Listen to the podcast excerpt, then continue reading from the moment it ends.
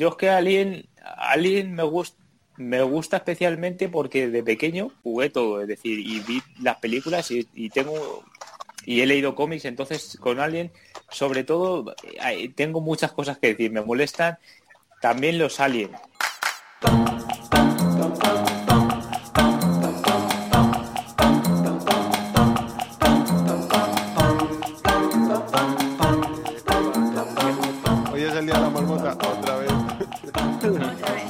Bienvenidos otra vez a todos y a todos a y el primo estaba contando unas efemérides. Eh, por favor, primo, continúa. Sí, nos habíamos quedado en que había fallecido hace tres años Roger Moore. Que ya serán casi cuatro, ¿no? Después del rato que llevamos aquí. A ver, más cositas. Mira, esto lo he escuchado esta tarde. Tal día como hoy, hace 40 años, se estrenaba El Resplandor. ¡Ostras! Ah, claro. Hace 40 Eh, años. eh, el 40 aniversario del estreno Directo. Resplandor. ¿Cómo? ¿Sí, Rubén? Ahí. No, no te oímos bien. A ver, a- em, Ya actualízate. empezamos. Ya empezamos. Refrescate un poco que estás ahí con baja, ahora un poquito mejor. Estabas con baja conexión ahí, baja. Sí, eso yo creo que ¿cómo es problema de la conexión, porque yo también se lo veo, que como que tiene baja el... Sí, cuando se pone el simbolito rojo, el primo Sí, tiene verde, mí- pero verde, Claudia No verde. era muy normal, porque a mí el otro día estaba al lado del wifi y me ponía rojo. Ya, eso es raro. Depende cómo le pille. Depende de cómo le pille. Bueno, que, que había dicho algo, Rubén, ¿no? y que no te había oído, perdona. Hmm. Y ¿ves? La de Resplandor. ¿Cómo? Que fuimos a verla, la de Resplandor. Sí, sí, sí. Sí, con debate posterior. Pepino de peli, pepino de Ah, sí, versión extendida que vimos, ¿os acordáis? Sí, estuvo muy bien. Y luego la charla de los pavos, que Sí. también se explayaron bastante. Sí, que to- todavía tiene que estar preguntando a aquella, a aquella chica, que- ¿te acuerdas? una pava que preguntando ahí, sí. Eh, yo, hice una- Es verdad, es verdad. Ojo, yo, yo le hice una pregunta al Payán, me parece que fue al Payán, no sé cuál de los dos fue, creo que fue al Payán, que le hice una pregunta a través de YouTube, de YouTube, YouTube em, y no me la ha contestado, ¿eh? Payán, paga las drogas, primer aviso. Porque el tío decía que era, era clarísimo que no había ninguna participación, o sea, que la película, que se había esforzado mucho el director, eh, Stanley Kubrick, en que la película no tuviese nada sobrenatural como el libro, que todo tenía justificación, ¿no? Como explicándolo desde un punto de vista terrenal. Pero claro, yo le decía, pero entonces, ¿quién ha abierto el, el, el cerrojo de, de la cámara de, de frío? Porque se Ah, supone que él está oyendo las voces como ve, mátalos a todos, no sé qué, como si es el hotel que le hable, pero el cerrojo lo han dejado cerrado y de repente el cerrojo se abre solo, ahí no hay nadie. Sino como el capítulo de Los Simpsons, que entran todos los fantasmas y se llevan a Homer. No lo he visto ese, ¿No lo has visto? ¿no? O no recuerdo. Ostras, Ah, pues- pero que era como en el resplandor. Sí, sí, sí, sí. Ah, no Era visto. todo el resplandor. Me parece que es de alguno de estos especiales de Halloween. Y, eh, lo calca, lo calca. Eh, Bueno, que sepáis que el, que el audio de. El audio. Sí, creo que el audio de aquel día lo tengo grabado, por si un día lo queréis. Pues lo indico. De, de Así que cualo. Ah, del Día del Resplandor. Le- eh, dices la charla de los tipos. Sí. Bueno saberlo. Más cosas. ¿Qué más cosas? Venga, va. El 21 de mayo del 94 se presentó en el Festival de Cannes Pulp Fiction. Ah, sí, ya. ¿Tanto hace, tío, el 94? 20 26 años, pues ser. Sí que ha pasado. 25, porque yo soy del 93. 25. O sea que será próximo el, el 25 aniversario de Pulp Fiction. Igual hacen algo. Joder, pues Hacer- molaría que la reestrenaran en cines, eh, que yo vamos de cabeza. Sí. Ahora el te- tema reestreno en cines va a estar un poquito perjudicado, pero sí molaría, sí. O Sí, todo lo contrario. Iban seis personas por el aforo.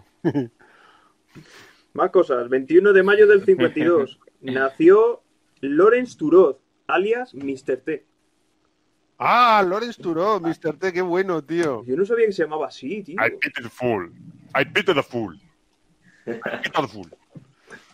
El otro día me pasaron unos colegas un vídeo de... ¿Qué año sería, tío? El 90 y... Entre el 93 y el 95. Del juego de la Oca o algo así, en el que salía como invitado eh, Mr. T. Y sale... Está esta pava, ¿cómo se llama? Ah, jolín, ahora no me acuerdo. Bueno, una de estas que que era Zafata el 1, 2, 3 y luego se hizo actriz y presentadora, no me acuerdo cómo se llamaba, Silvia no sé qué. Silvia Marsó sería. Silvia Marsó puede ser, sí, lo- porque hacía todos los programas del mundo, Silvia Marsó y Andoni Ferreño. No, no era Silvia Marsó, pero era del palo de Silvia Marsó, o sea, de la, de la, de la misma de la misma caja. Venía en la misma caja. Y, y le decía, hola, Mr. T, venga, vamos. Y el Mr. T todo emocionado. Nos ha salido un 5, venga, una, dos, tres. Iba por las casillas el Mr. T ahí. no me lo creo. Hostia, luego lo busco y os lo mando, vais a flipar. Pero eso Y es el- buenísimo. despollado, como en qué sitio que no entiendo nada del idioma lo que me están diciendo, y los otros se miraban así como, pero este animal, ¿qué hace aquí? Y le han engañado. Y tira porque te toca, Mr. T. Y algo así, era un rollo, tío, muy grotesco, pues se veía, qué bueno. Ay. Primo, eh, un inciso. eh, ¿Tú puedes ponerle a grabar también el Camtasia por si acaso a mí se me fuera la olla? Camtasia sí, dame un segundo. Hazme el favor, por si acaso. Viera que lo que no puedo poner a grabar es, es el Jitsi directamente porque como pensé que íbamos a grabarlo por el otro lado, no lo he limpiado el, el Dropbox, porque Gypsy se lleva todo a Dropbox. Entonces lo tengo uf, manga por hombro. Pero Camtasia sí. Vale, chachi. A ver. No, por favor, esto no. Voy a ir. Ve comentando que yo mientras pongo esto a, Vale. a por aquí. 21 de mayo de 1980 se estrena El Imperio contraataca. Buena Joder, también. el Imperio Buena. contraataca. Que es la segunda parte, ¿no? Sí, La segunda original, me refiero. Sí, sería el, ahora Sí, mismo sí. sería el episodio 5. Eso. Y también hace poco, esta semana creo, ah, se han cumplido 10 años del final de Perdidos. Que, que- y que bien, ¿eh? Quiero decir, ¿Todos visteis Perdidos?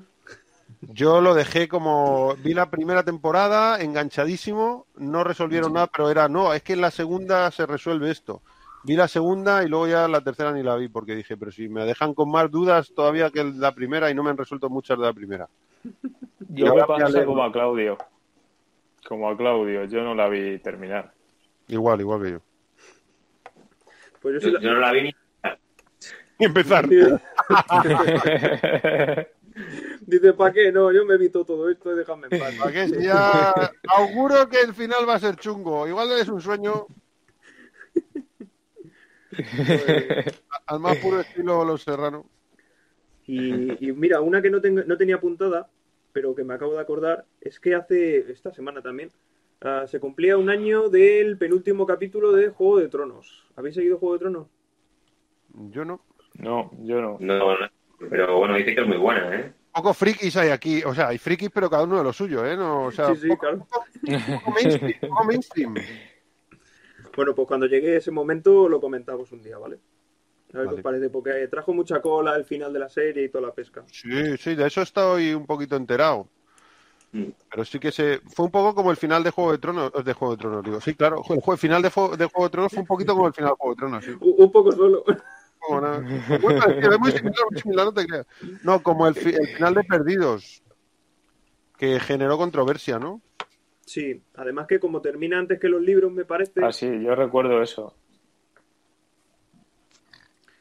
De lo de perdidos.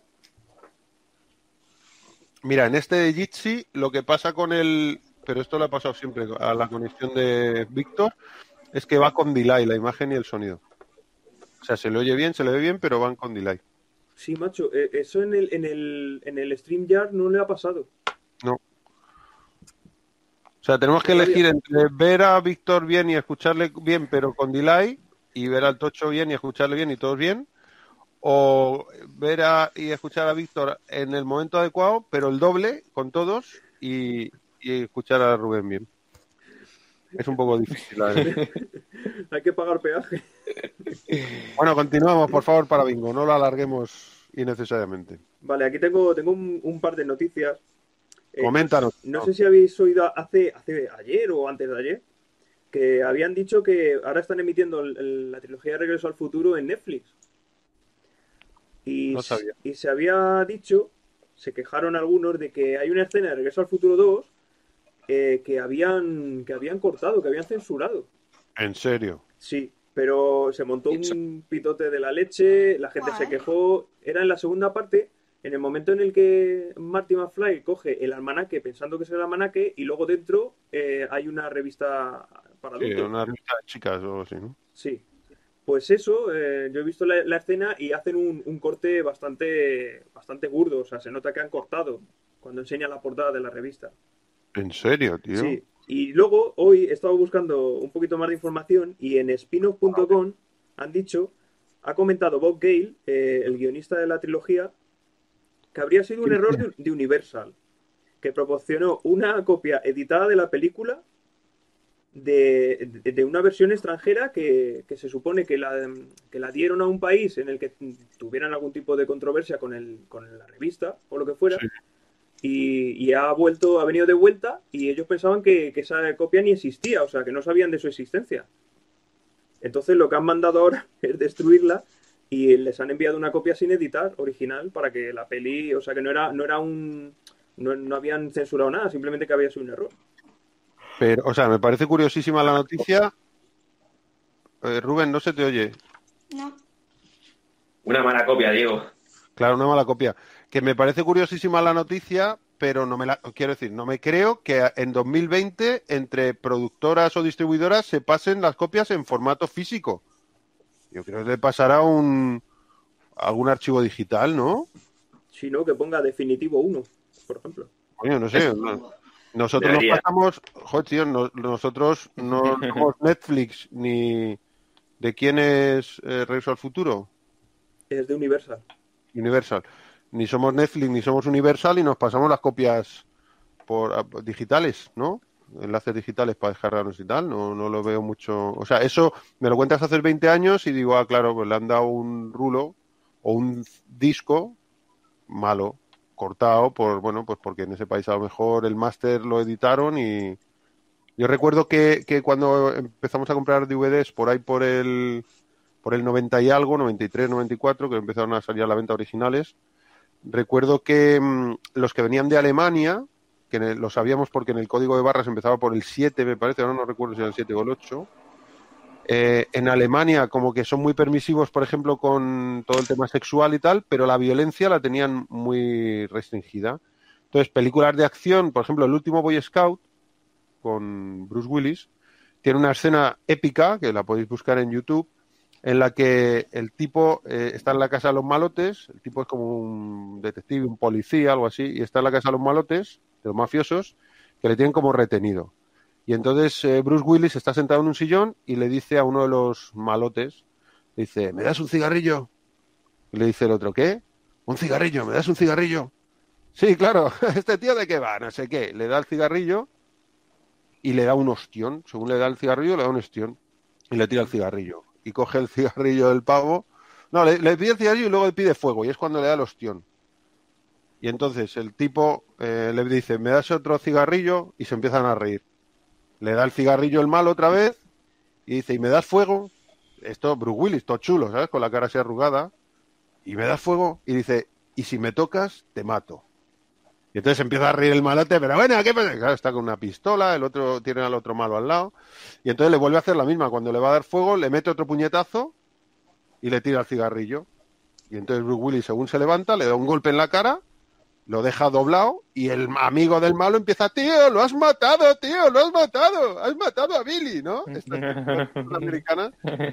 Pues eso, nos pillamos ese DVD, porque era, ostras, el último Boy Scout en DVD, y esa escena no venía, tío. O sea, una escena enterita. Se la habían comido. Dios. Hicieron lo mismo en otra peli, ahora no recuerdo cuál era de Clint Eastwood, no recuerdo cuál era, pero hicieron lo mismo en Tango y Cash. Yo tengo esa copia de Tango y Cash, creo que era, el número era el 7, estoy recordando. Y cuando los tienen cogidos en la cárcel y los van sumergiendo ahí en agua y les da el telele, ¿sabes? Que los tienen colgados y los van bajando y los meten en agua electrificada y les da el telele, pues esa parte, según le meten los pies, ya pasa de escena, hay un corte abrupto y ya salen peleándose con los tíos y tal, o bajándolos o algo así. Y esa escena dura a lo mejor tres minutos que los bajan, los electrifican, los vuelven a sacar, vais a hablar, no sé qué, y los vuelven a meter. O sea, que eran máster que venían de Alemania y venían capaos. Pero claro, es algo físico, pero una empresa de estas que le pasa a otra, no me la imagino diciendo, ¿qué le llevamos a Netflix? Mira ahí, lleva ese disco. Pero no sé si será el bueno, tú llévaselo, ya veremos. Rotúlamelo, a ver qué les. Claro, tío. Claro, eso tendrán hasta sus redes internas, ¿no? Su propio. Digo yo, ¿no? Sus- como su propio Dropbox, ¿no? Su propio WeTransfer o su propio Drive, ¿no? Sí. Hiper encriptado, además. Sus servidores, incluso. Pues sí. Un servidor, sí, señor. El Un servidor señor, un esclavo. ¿Alguna noticia más? A ver, y quería comentar un poco lo de lo de la Liga de la Justicia. Por favor, es que, vamos, si no me dices eso, tío, esa es el notición de la semana, macho. El anuncio. Al anuncio. Anuncio. ¿Nos pones un poco en contexto? ¿Todos sabéis el tema de la Liga de la Justicia? Uy. Del Snyder's Cut. Ponos un poco en contexto, primo. A ver, El contexto es que, mm, bueno, eh, cuando es, eh, Zack Snyder dirigió o le iban a dar para dirigir la Liga de la Justicia, pues tuvo un problema personal y acabó dirigiendo la... Tenía ya, ¿no? Todo grabado. Tengo, tengo, tengo entendido. Sí, sí, la cosa es que estaba todo grabado y de hecho lo del problema personal fue a posteriori, o sea que Ah, luego lo utilizó Warner. Warner utilizó lo del problema pe- personal un poco para justificar el cambio de, bueno, el hecho de tener que hacer reshoot, de volver a hacer- grabar eh, tomas y cambiar cosas de la peli, pero al parecer todo se debe a que de- si, si, si tienes en cuenta el estreno del Hombre de Acero, que también es de Snyder, pues parece ser que eso dividió mucho a los fans pues, la, la peli de Henry Cavill haciendo Superman. Porque claro, Sí, es un sí, a mí me gusta mucho, es un pepino de peli, me parece que está muy bien dirigida, los personajes están muy chulos, pero claro, a los que nos mola mucho el Superman de 78 de Richard Donner, que era un Superman como mucho más naif, ¿no? Era como muy muy binario, el- el- lo bueno y lo malo, ¿no? Tenía pocos matices ahí, ¿no? Eh, comparado con este, que claro, eh, han pasado, estamos hablando del 78, que han pasado casi 40 años, ¿no? 35 años de una peli a la otra, pues eh, obviamente el cine ha evolucionado muchísimo y los personajes de cómic han evolucionado muchísimo, contando además que Superman de 78 debe ser algún, uno de los primeros largometrajes de, basados en personajes de cómic. Y, y como encima tiene muy buena reputación, tanto por el director Richard Donner como por eh, bueno, la peli en general y el actor que interpretaba, Christopher Reeve, que interpretaba a Superman, pues es un poco una peli de culto, ¿no? El Superman del 78, yo creo que la hemos visto todos, desde el más mayor que soy yo a la más jovencita que es Claudia, y la hemos visto más de una vez esa peli, ¿no? Sí. Pues es como que era el Superman cinematográfico que teníamos. Luego se intentó hacer como una, bueno, aparte de que luego se hicieron varias secuelas, la segunda parte que ya no estaba dirigida por, por Donner, luego se hizo una tercera parte que ya era medio de cachondeo, y luego el Superman 4 que fue fracaso absoluto, que era de la, ¿cómo le llaman a la productora esta de Master del Universo y, y la de los hermanos, la de los primos estos, tío, que eran turcos, me parece. Y- Mm, Ay, Dios. Es que me sale Carolco todo el rato, pero no es Carolco, es espera, te lo busco. Menaje Golam, tío, ¿cómo era, tío, la productora? Que hacía unos truños terribles. La que hizo la de- desapareció en Combate 1 y 2. Ostras, pues ni idea, ¿eh? Ah, tengo el, nombre de la, de la productora en la punta de la lengua. Bueno, luego eh, me acordaré y os la diré. Bueno, pues eh, claro, tuvieron que hacer una, hicieron una peli de bajo presupuesto, efectos malísimos. Total, que Superman fue en decadencia. Superman del 78, aunque ha tenido varias secuelas, pues se considera que, que la guapa guapa es la 1, ¿no? Y si acaso la 2 y luego la 3 y la 4 ya van en decadencia. La 3 igual como que te hace un poco de gracia, pero la 4 es, es que es infumable, tío. Tiene, pues, tenía tan bajo presupuesto que los efectos son horribles. Que es ese que luchaba contra un hombre solar, ¿no? En la luna, o no sé, no sé si os acordáis de esa peli. Que es del 80 No y muchos, 85 o algo así. De 87, según esto. Pues eh, fíjate, el 80 y muchos. Bueno, la cosa es que en el imaginario popular se queda como el, Superman de Donner y el Christopher Reeve como los referentes para hacer Superman, ¿no? De, en el cine. Luego en 2006, si no me equivoco, eh, intentan hacer una secuela directa de Superman 1, que no sé si era Superman 1 o Superman 2, pero vamos, del Superman de Donner, que lo hicieron con, lo hicieron con el Brandon Fraser haciendo como que era el mismo Superman, exactamente el mismo Superman, pero muchos años después, ¿no? Que se había ido a aclarar las ideas y volvía. Fue un poco truñet, a los fans parece ser que no le gustó. Y luego ya llegó el de Zack Snyder. Y el de Zack Snyder, en principio, cuando estaban rodando Batman con Nolan, pues se les ocurrió la idea, oye, ¿por qué no hacemos un Superman y luego hacemos un... lo juntamos con este Batman y, hostia, pues es buena idea, a ver si a Nolan le mola. Y Nolan dijo que él pasaba de rodar un Superman. Pero que si buscaban a un a un director que molara, pues que él estaba por la labor de colaborar y tal y cual. Y le y fue cuando contrataron a Zack Snyder, hizo la peli de Superman y eso dividió completamente a los fans, porque el Superman mola un montonazo, pero obviamente no es el Superman del 78. Y luego que eh, hay una decisión que tomaron, que es que Superman acaba matando al malo, arrancando la cabeza con los rayos láser. Perdón por el spoiler, para los que no lo habéis visto, pero al general Zod le arranca la cabeza con los rayos láser de los ojos. Es muy loco eso, ¿no? Y es como que los fans se dividieron en plan, Superman no mataría jamás, ¿no? Este rollo, jamás Superman, un ser blanco de luz, jamás mataría de esa manera, amén de que en la pelea que tienen, la pelea final, pues si no mueren 50.000 personas, no muere nadie. De los que estaban por allí, los que pasaban por allí. ciudad a hacer puñetas. Claro, que de hecho lo utilizan luego en Batman v Superman, en el inicio de Batman v Superman, para justificar que Ben Affleck, que, que- Bruce Wayne se- tiene cruzado a Superman, que es como, este hijo puta se ha, se ha cargado media ciudad. Entonces yo tengo que frenarle. Será muy poderoso, será habrá defendido la Tierra de un ataque alienígena, pero se ha cargado a más personas de que ha salvado. Entonces eh, estaba ahí justificado. Bueno, pues eso dividió a los fans. Luego cuando hicieron Batman v Superman, pues pasó un poco lo mismo también. Sale Batman pegando tiros con una metralleta, la lía parda y lo mismo. Se gastaron una pasta, unos 300 millones de dólares en hacer la peli y recaudó como 800 millones de dólares, que, está bien, pero que no es... Acordaos de que eh, esta Endgame se gastaron unos 300 millones de dólares y, y recaudó casi 2.000, ¿no? O 2.000 la recaudó, ¿no? 2.000 millones de dólares. O Sí, 2000. Eso es pasta. O la de Joker, que se gastaron 50 kilos y ha recaudado 1000 kilos, ¿no? Bueno, pues eso es pasta. ¿Qué pasa? Que estaban ya puestos con el rodaje de la Liga de la Justicia, estaba ya prácticamente para hacer postproducción, pero eh, dijeron hay que cambiar este tema. Se ve que a la gente este rollo oscuro de, de Superman y Batman no le mola. Entonces la Liga de la Justicia, que es el equivalente a los Vengadores, pero de DC, hay que hacerlo más como DC. Y le dijeron al, al Snyder, tienes que cambiar un montón de cosas. Tienes que meter más escenas de broma, tienes que meter más humor. Hizo algunos cambios, pero luego le dijeron, ah, ni de coña, hay que reescribir el guion entero. Entonces te vamos a traer un reescritor de guion y contrataron a Josh Whedon, que es el de los Vengadores. Y lo trajeron y le dijeron, haz la magia de los Vengadores, tío, que sea más colorido, que sea más divertido, que sea más gracioso. Y fue cuando el...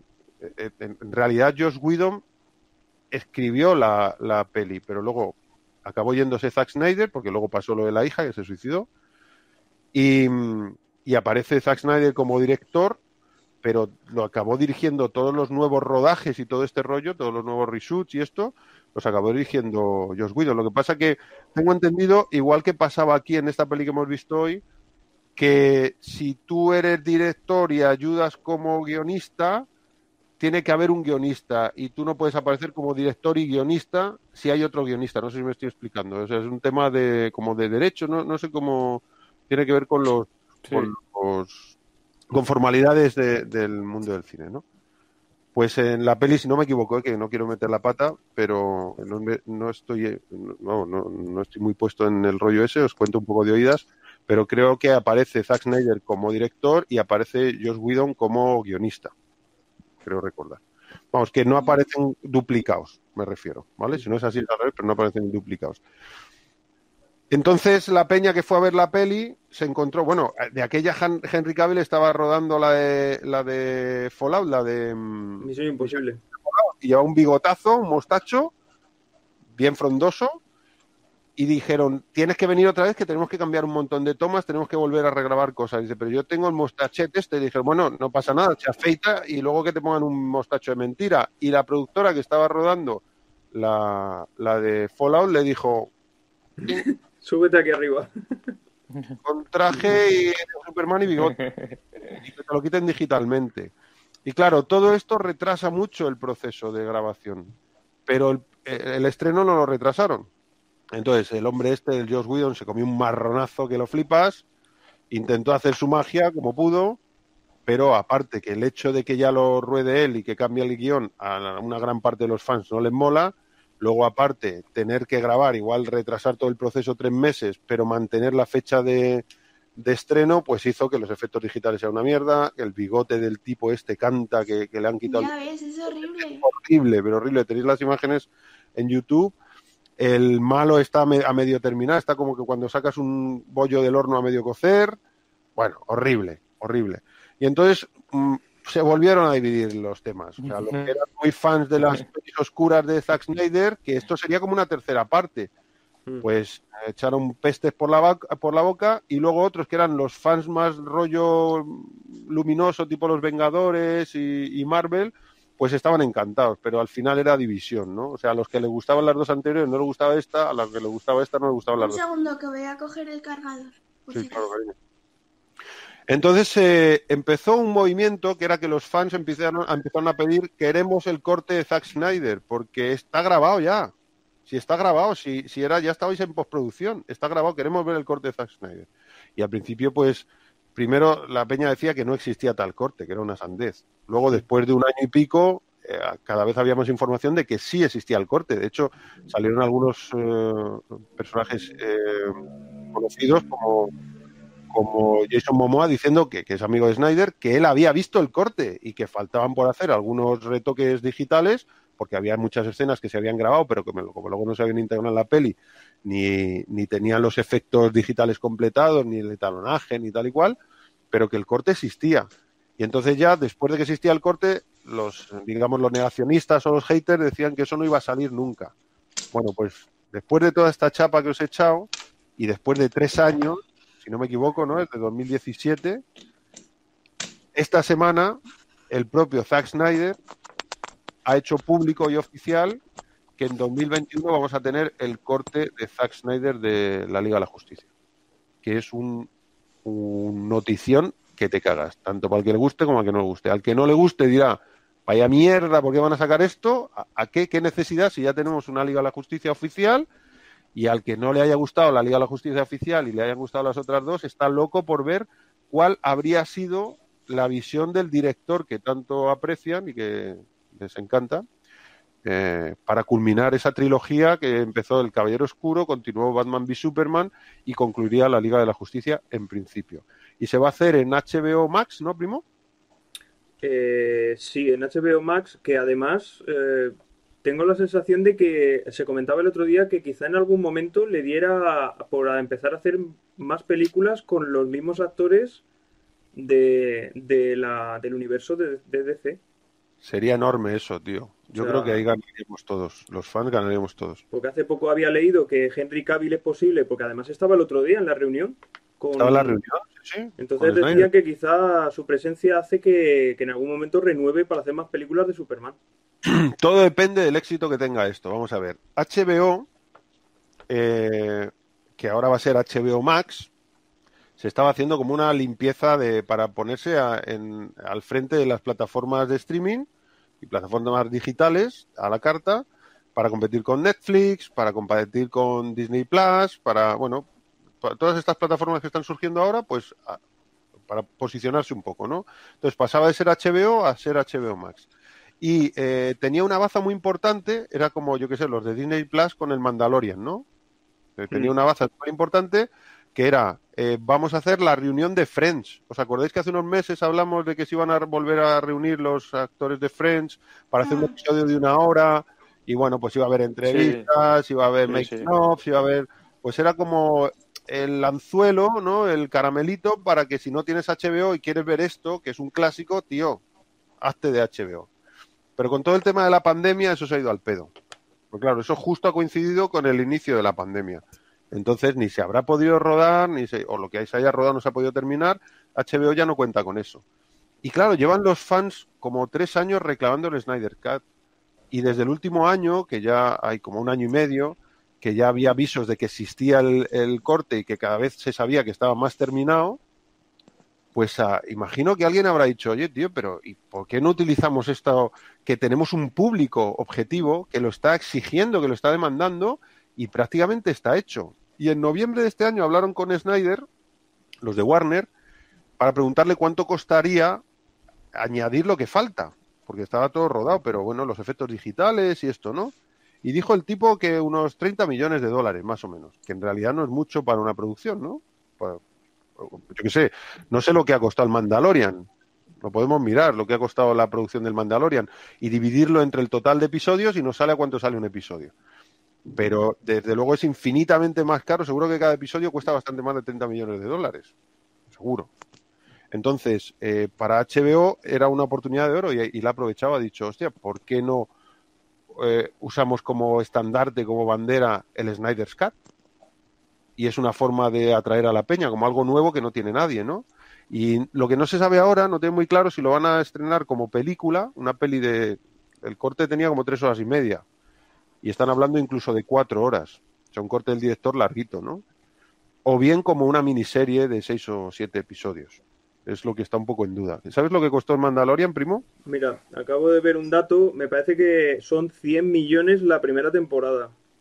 100 la primera, bueno, pues entonces me Sí. sí. un poco arriba. ¿Y cuántos episodios son? Pues son ocho, ocho episodios. Poco me parece, muy barato, pero bueno. Ha costado más que la última temporada de Juego de Tronos, según he leído.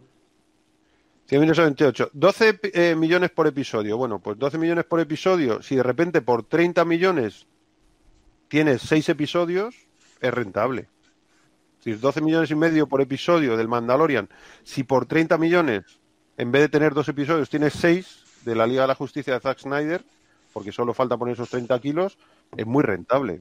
Y tienes un público, o sea, no tienes que buscar un público, ya hay un público objetivo. Aparte de todo el mundo que le gustan los cómics, las series, todo el rollo, pues tienes un público que está demandando ese artículo. Entonces, joder, si hay un público demandando un artículo y luego podrás sacar documentales de cómo se hizo, eh, extras, eh, entrevistas con los eh, imágenes del rodaje, entrevista con el director, eh, watch party de estas que están haciendo ahora que están tan, tan de moda.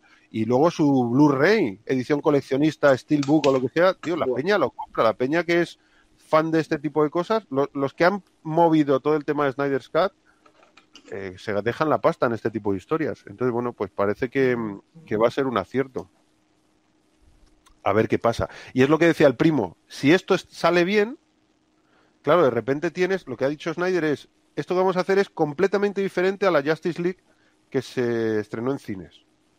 Pero completamente diferente. Se va a cambiar todo. De hecho, incluso hay un villano que no, que sería Darkseid, que sería como un Thanos, pero de DC, que no sale en la peli de- que, terminó de rodar Josh Whedon, pero que salía en el eh, corte original de Snyder. O sea que va a cambiar un montón de cosas, incluso otros personajes, el, el Martian Manhunter, que no salía en la peli que vimos en cines, el tono va a ser completamente distinto, mucho más oscuro, mucho más adulto. Bueno, pues si al final eso mola, es que se abre otra puerta a que a lo mejor se haga una secuela de Superman de Man of Steel, un Man of Steel 2, que no se hizo nunca.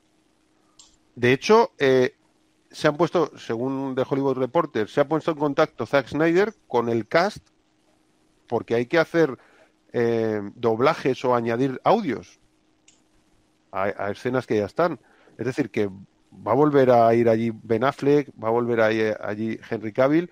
Quién sabe si detrás de esto, si funciona, pues mm, a lo mejor no se revitaliza el universo DC tal y como estaba pensado por Snyder, no lo sé, no tengo ni idea, pero que las posibilidades a partir de que esto salga, que va a salir, ya es un hecho que va a salir en 2021, no se sabe si el 1 de enero de 2021 o el 31 de diciembre de 2021, hay un lapso grande, pero si funciona, igual es la posibilidad de que veamos más cosas con esos Pues actores, ¿no?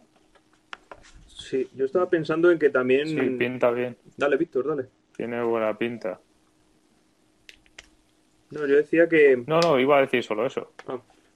Decía que, que, que había leído también que quizás se pudieran añadir personajes, no sé si esto es para futuro o si ya los tenía pensados. Eh, añadir personajes como Supergirl. Yo pienso que se podían añadir al universo de DC Green Lantern o a Green Arrow y todos estos que han hecho series durante mucho tiempo, poder Sí. lanzarlos a, a, a la película. Pues Claro. Estaría genial. Lo que no sé eso es cómo va a afectar luego al Batman de Matt Reeves. Bueno, el, el Batman de Matt Reeves en principio es una precuela. Es anterior a todo esto. Ah, está, bueno. rodando, está ambientado en los 90, o sea que en principio no debería afectar negativamente. Y, por ejemplo, a, a cosas posteriores de esa Liga de la Justicia, como por ejemplo Aquaman, en principio tampoco le tiene que afectar. O sea que si se lo montan medio bien, puede estar guapo. Vamos, yo yo tengo HBO, si mi HBO se convierte, porque esto es ya para este mes, ¿eh? me parece que es este mes que entra, en junio, eh, eh, aparece HBO Max. Si de repente yo tengo HBO y se me convierte en HBO Max, pues de lujo. Si no, yo cuando salga el Snyder me pensaría muy mucho hacerme de el Snyder's Cut, me pensaría muy mucho hacerme de HBO Max.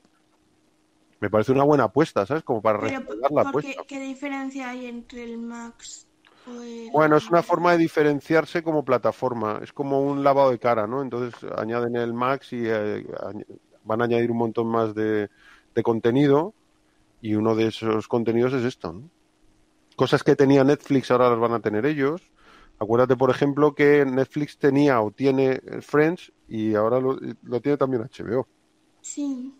Imagino que cuando sea HBO Max tendrán ellos cierta exclusividad con contenidos que ahora tienen otras plataformas como Netflix. Igual que ha hecho Disney Plus, que todas las cosas de Marvel las ha quitado Netflix y se las ha metido en, en Disney Plus, ¿no? sí. Que tienen ellos todos los derechos. La serie del Ministerio del Tiempo estuvo en Netflix y ahora está en HBO. Claro. Sí, me imagino que es un tema de derechos. Compran los derechos o tienen los derechos y Sí, si lo tengo yo es exclusivo, no lo puede tener otra plataforma, ¿no? Primos de... Oye, eh, creo que... Di, prima. Sí, no, no, no. No, no, di, di, di. Que em, tendríamos que ir pensando en empezar con la peli. Sí. Para... Porque es que llevamos... Buena No, es que llevamos en el Jitsi una hora casi. Y en el otro sitio nos hemos tirado una hora también. Claro, claro. Aunque ha sido... Ti- Tienes razón, está, es muy coherente lo que dices. Claro. Bueno, pues, pues sí, la voz de la Sí, razón. Bueno, lo bueno que estas disertaciones eh, largas, por mi parte, luego se pueden editar perfectamente, ¿eh? se pueden eh, di- directamente extirpar. Pero ¿cómo vamos a editar eso, hombre? Si, de verdad, eso, Tío, es, eso es material de calidad. Es que a mí lo que me mola es el debate, tío, y hablar yo solo me, me da una grima luego verlo y estar una hora hablando yo solo, no me gusta nada, tío. Oye, primo, eh, ¿la productora de Superman 4 Pero no sería mola. Canon Films? De la Canon, claro, de la Canon. Y me sale Carolco, pero es de la Canon, claro, Canon Films. Que son estos dos, eh, Menaje Golan, que eran dos primos turcos, me parece. Sí. Pero que estos, eh, tío, tenéis que ver, yo os lo pasé ya hace tiempo. The Go Go Boys, me parece que se llama. Y otro que se llama, eh, hay dos documentales. Eh, bueno, ya os los pasaré. El de Gogo Uno Boy le es- tengo guardado, que lo pasaste tú. Tienes que verlo, te, te va a encantar, tío. Estos pibes eran unos golfos y se iban con un cartel a las convenciones de cine, se iban con un cartel de una película que no existía, una con Charles Bronson, otra con Chuck Norris, buscando eh, financiación y en- intentando engañar a todo el que tenía pasta. Y cuando le decían, vale, llamaban a Charles Bronson, llamaban a Chuck Norris y decían, tenemos que hacer una peli. No me lo creo. Pero unos, unos sinvergüenzas, tío. Pero uno sinvergüenza. Tienes que ver eso. Hay dos documentales. Uno es Electric Boogaloo, Electric Boogaloo, y otro es The Go Go Boys. Uno es em, como una biografía, em, ¿cómo le dicen? Permitida, ¿cómo se dice? Autorizada. Mm. Y el otro es desautorizado. Entonces, el que es desautorizado los zumban, tío, les dan una caña y tienen, hicieron el otro como autorizado para intentar compensar y lavar un poco su imagen, tío. Pero, joder, es, es muy divertido, ¿eh? Lo ves y te mueres de la risa. Y ahí es donde cuentan, por ejemplo, que empezaron a decidir, en vez de hacer peri- selis- pelis malas, baratas, ¿por qué no juntamos toda la pasta de lo que nos gastaríamos en 10 o 15 pelis y hacemos una peli buena? E hicieron Over the Top. Hicieron Yo el Halcón, lo hicieron la, es de la Canon. De hecho, sale Canon Group al final, al principio, con la música esta de, de In This Country, con el, ca- el camión por ahí por las montañas, por las carreteras de Estados Unidos, y sale Canon Group, y luego sale homenaje Golan, Golan Globus, me parece que era, porque esa no estaba en homenaje Golan, era Golan Globus. Y, y le, di- le pagaron a Stallone en el 87, me parece que es esta peli, 25 millones de dólares, tío Joder. en el 87 para hacer esa peli, porque querían estrellas en su Vale. Eso es mucha pasta. Qué barbaridad. Y luego tenían otro presupuesto para hacer Superman 4, que convencieron a Steve Reeves, a Christopher Reeves, perdón, diciéndole que, porque decía Reeves, si yo hago otra secuela de Superman después de la 3, que fue un fracaso, que fue, era medio de coña, con Richard Pryor, pues si yo hago otra, tiene que ser eh, para darle un mensaje positivo, es decir, enseñar algo en contra de la guerra, porque claro, Superman con el poder que tiene, ¿por qué no detiene las guerras? Decía Christopher Reeves, ¿no? Si tuviese ese poder, ¿por qué no se va a las grandes superpotencias y les pone firmes y les dice, los misiles me los llevo yo a otro planeta, este rollo? Y dijeron, pues hacemos eso, hacemos eso, que sea como eh, contra la guerra nuclear, ¿no? Entonces, claro, eso tenía unas necesidades de efectos especiales de la hostia. Pero dijeron, "Hostia, ¿y si paralelamente a eso hacemos también los Masters del Universo con Dolph Langren? Que decía, decía el Stallone, fue al rodaje después de haber hecho eh, Rocky 4 con Dolph Langren y fue al rodaje, o se los encontró en el rodaje, claro, aquello tiene que ser Hollywood, tiene que ser un, un pueblín. Y, y lo vi en un rodaje y les dijo, pero ¿cómo habéis contratado a este? ¿Para, para hacer de qué? Dice, no, es el protagonista. Dice, pero tiene diálogos, le dijo el Stallone. pero la habéis dado diálogos a este. Muy divertido, tenéis que ver los documentales esos porque son muy divertidos, tío. Joder, Un pues día nos vemos. No se te ve, pero es a propósito, ¿no? Pita Pi, ¿Qué? no se te ve, es a propósito. Sí. Vale, vale. Ay, se está drogando. Bueno, sigamos. A ver, pues empezamos con Amadeus. Pues Pita, empezamos con Amadeus, es tu peli. Sí, sí, voy. Un segundo. Está apagando el cigarro. Caminando. Estaba mirando una cosa. Em, Todo el whiskazo ahí.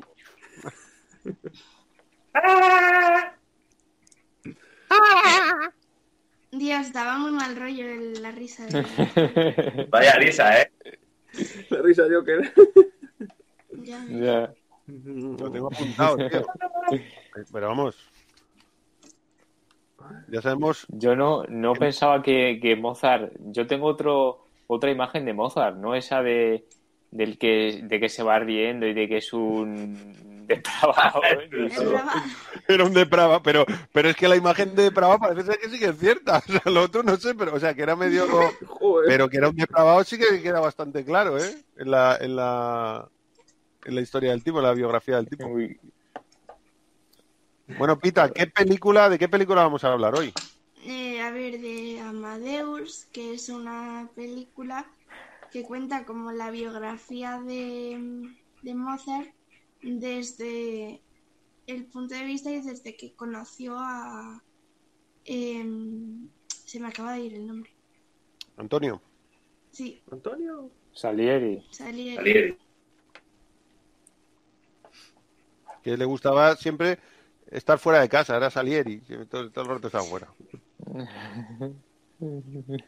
Eso era Mozart. A Mozart le iba a la marcha. ¿De qué año es la peli, Pita? eh, ¿Te acuerdas? no, Del mejor año de la historia, ¿no? a ver, ¿Naciste tú en el 84? 84 creo que era. No, yo soy del 86. Pero digo en base al cine. Joder, hubo bu- buenas pelis ese año, sí. Del 84, sí. De hecho, es posible que coincidiera con los cazafantasmas el fin de semana que se estrenó. Flipa, ¿eh? Amadeus y los cazafantasmas, tío. Alucina. A mí me parece muy atrevido, ¿no? Eh, una peli de época entre todo lo que había ese año, que había Terminator, Indiana Jones, y lo, y lo acabó petando. Qué loco, ¿eh? Es increíble. El, estos, Sí, estos sí, cosas sí, del misterio. Me ha apuntado aquí que tenía un presupuesto de 18 millones de dólares. En Sí. 84. La mayoría gastado en, en, En efectos especiales. en trajes, en ropas. Y, y ha recaudado hasta el día de hoy 90 millones de dólares. Que ha salido rentable la peliculilla. Sí. Solo en Norteamérica 52 millones. Es pasta, eso sí. Bueno, Claudia, esta película la has elegido tú. sí. Cuéntanos un poco de dónde viene que tú elijas esta peli. Pues de que por la mañana eh, en clan ponen una cosa de clases, ¿no? y, y tú me despertaste y, la, y acababas de ver, porque era un día que ponían música, entonces tú acababas de ver eh, lo de la peli de Amadeus y cuando me desperté me, me dijiste, oye, pues tenemos que ver esta película, no sé qué, Em, es de Mozart, es como una biografía y teníamos muchas ganas de verla días después, entonces, pues de ahí, Sí que teníamos ganas, sí, de ver esa peli. ¿Y qué tal? ¿Qué te ha parecido? Me ha gustado mucho, mola. Sí, Luego le pondremos nota al final. Que la semana pasada nos fuimos sin ponerle nota Sí. A cuál fue la historia interminable. O sea, luego le ponemos nota. No he apuntado la nota. Mm, yo tampoco, pero la, están- la estoy cocinando. Le había puesto lo que me había gustado, lo que menos me había gustado y el momento memorable, pero la nota. Pues yo no me he apuntado nada de eso, ¿eh? Es que la acabamos de ver hace un rato. Bueno, ya hace tres días casi, con el rato que llevamos aquí. Sí, llevamos ya dos horas. ¿Vosotros la habíais visto, chicos? Yo no. Yo tampoco. Yo la tenía apuntada porque, bueno, a mí me gusta la música y Mozart, pues, a quien le guste la música clásica, pues le es un referente. Entonces la tenía apuntada para verla en algún momento, pero no la había visto. ¿Y qué te ha parecido? Me ha gustado. Sí que se me ha hecho un poquito larga. Pero por lo demás, eh, bueno, el- el- hay momentos que no me termina de gustar el actor que hace de Mozart. A mí se me hacía un poco raro, no sé por qué, pero ¿Pero el actor o la peli? no el actor. Tom Hulce. Sí, eh, cómo actúa en la peli. Sí, eh, hay momentos que Sí. es raro. No, no sé por qué, pero es raro. Sí, no, no le veo de Mozart yo a ese, a ese actor. Bueno, de Mozart eh, parece ser que habían pensado en Kenneth Branagh, que yo no sé si se llegó a castearse Kenneth Branagh. Y en Mark Hamill, En tío. Mark Hamill, es verdad. Ah, Alucina. Mark Hamill. Lo que pasa es que luego el director dijo que quería caras que no fueran conocidas, ¿no? Sí, que si no les iban a relacionar con Hombre, es que Mark Hamill no hubiese pegado nada. Eh, con las películas de Star Wars Claro. pones ahí a Mark Hamill y la película ya no tiene no tiene ninguna credibilidad. La cosa es que Hamill había representado a Mozart en el teatro, tío.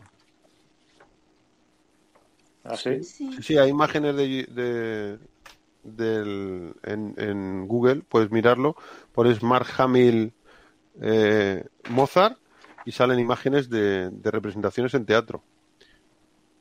Pero claro, dijeron, alguien diría, pues este ha hecho de Mozart, y otro diría, sí, de Luke Skywalker, espabilado. La peña va a ver ahí a Luke Skywalker diciendo, ¿qué hace Luke Skywalker tocando el piano? ¿Dónde está Yoda? Ya. Una cosa que me. Bueno, Rubén, a ti que te. Perdón, eh, que voy. Es que voy saltando, no me dejéis. Rubén, ¿a ti tú la peli la habías visto? No lo había visto, tío. ¿Y qué te ha De hecho, me daba un poco de pereza verla al principio. Y nada, la he visto y, y me ha gustado, macho. Me, me ha parecido divertida. Eh, sobre todo la, pri- la primera hora y media o así. Yo creo que es eh, la parte que más me, me ha gustado. Luego creo que decae un poquillo. Sí. Pero en general, eh, Mm, la verdad, es una, es una película que me ha gustado. Una pregunta, ¿qué, ¿qué versión habéis visto? ¿La de dos horas y media o la de tres horas? La de, creo que es eh, dos horas, dos horas y media. Es la, la de YouTube, la, que- la que os pasé el enlace en YouTube. Sí, esa es, esa es la versión de est- estrenada en cine, la versión cinematográfica. Que hay una versión más larga todavía. Es de larga, ¿eh? es larga. Sí, sí, a mí eh, me- coincido con Víctor, se me ha hecho larga, ¿eh? Se me ha hecho, ha habido un momentos que se me ha hecho un poco La de larga. por sí es larga y luego eso, pues eh, sí, sí que tienes razón, Víctor, que hay momentos, pues bueno, que se hace un poco más pesada. Pero bueno, a mí en general me ha gustado, ya te digo, para, para la pereza que me da verla, porque no es un tema que me, que me gusta especialmente, pero al final, pues me alegro de haberla visto. Sí, a mí me pasa lo contrario, que, que tenía muchas ganas de verla desde hace muchos años, desde que tenía la edad de Claudia, más o menos 12 o 13 años, calculo. A ver, la peli es del 84, yo en el 85 tenía 10, vi el tráiler en 87 o 86 en un cine de verano y se me quedó impregnado el tráiler, tío, hasta, hasta al día de hoy. Y durante muchas ocasiones en mi vida he dicho, jolín, esta peli a ver si la veo alguna vez, pero me echaba un poco para atrás el rollo de que era larga, que era autobiográfica, todo el rollo este, ¿no? Pero sabía que era una buena peli que tenía que ver. Y de hecho luego me fui enterando que tenía muchos premios y esto. Y hasta hoy no la he visto, pero tenía como muchas expectativas y, y me ha pasado al contrario, que se me ha bajado un poco, que luego cuando la he visto digo, vale, igual me lo había imaginado yo un poco mejor. Sí, la verdad Sí, que que- sí, un poco. Se me ha hecho un pelín larga, o sea, ha habido momentos y A ver, sí, también hemos visto la larga. también. Pero Sí, si lo divides en eso. tres actos, estoy de acuerdo con Rubén, el prim- eh, si lo divides en tres actos, ¿eh? La primera hora, hora y pico, me parece súper divertida, muy ágil, muy, Mira, y que sí, tiene ahí un humor negro y tal y cual. La, la última hora, 40 minutos, que es cuando ya está el tipo enfermo y está con Salieri, y ese duelo cuando están eh, componiendo el Requiem, que es el Requiem que está sin, sin terminar, ¿no? Que realmente tiene un Requiem sin terminar, el Mozart, y que está, se, se habla que está perdido por ahí. Esa parte como que se me ha vuelto a subir, pero la de en medio se me ha sí, hecho más más larga. Y no solo más lenta, sino, o sea, se me ha hecho como que tiene un poco de peor ritmo. Mm, me sobraba mucho contenido operístico. O sea, en- entiendo la necesidad, Sí, pero como que había muchos, muchas óperas, muchos eh, temas musicales y muy largos. Y claro, la dura, so- la, Sí. la dura tres horas. Entonces había un momento que era como. O sea, he cogido, he captado el momento, me flipa lo bien hecho que está, porque la verdad es que es alucinante lo bien hecho que está. Bueno, está, está en rodado en el teatro de original donde se la, la de Don Giovanni. El tema de Don Giovanni cuando sale el padre, supuestamente el padre muerto, que él hace una ópera con su padre muerto y lo representa con un tío gigante y tal. Eso se rodó en el teatro donde Mozart estrenó Don Giovanni, tío. Se pone la piel de gallina. En el teatro real en el que Mozart estrenó esta ópera, tío, en su momento, en no sé, 1800 será 75 o algo así, una locura. Mil, eh, sí, ¿no? 1775, ¿no? Siglo XVIII, 1700 y pico. Es, es loco, ¿eh? Es, es muy loco. Primo, ¿a ti que tú lo habías visto? No, y me pasa lo mismo que a ti, que yo recuerdo haber visto hace ya un montón de años el, el cartel de la película, eh, que, que aparece así haciendo el gesto, y me llamó la atención. Y luego, cuando empecé a ver que, que tenía un montón de Oscars y que tenía nueve Oscars, había estado nominado, ocho o nueve Oscars tiene, ¿no? Tiene 8, está nominado a A 11. a 11.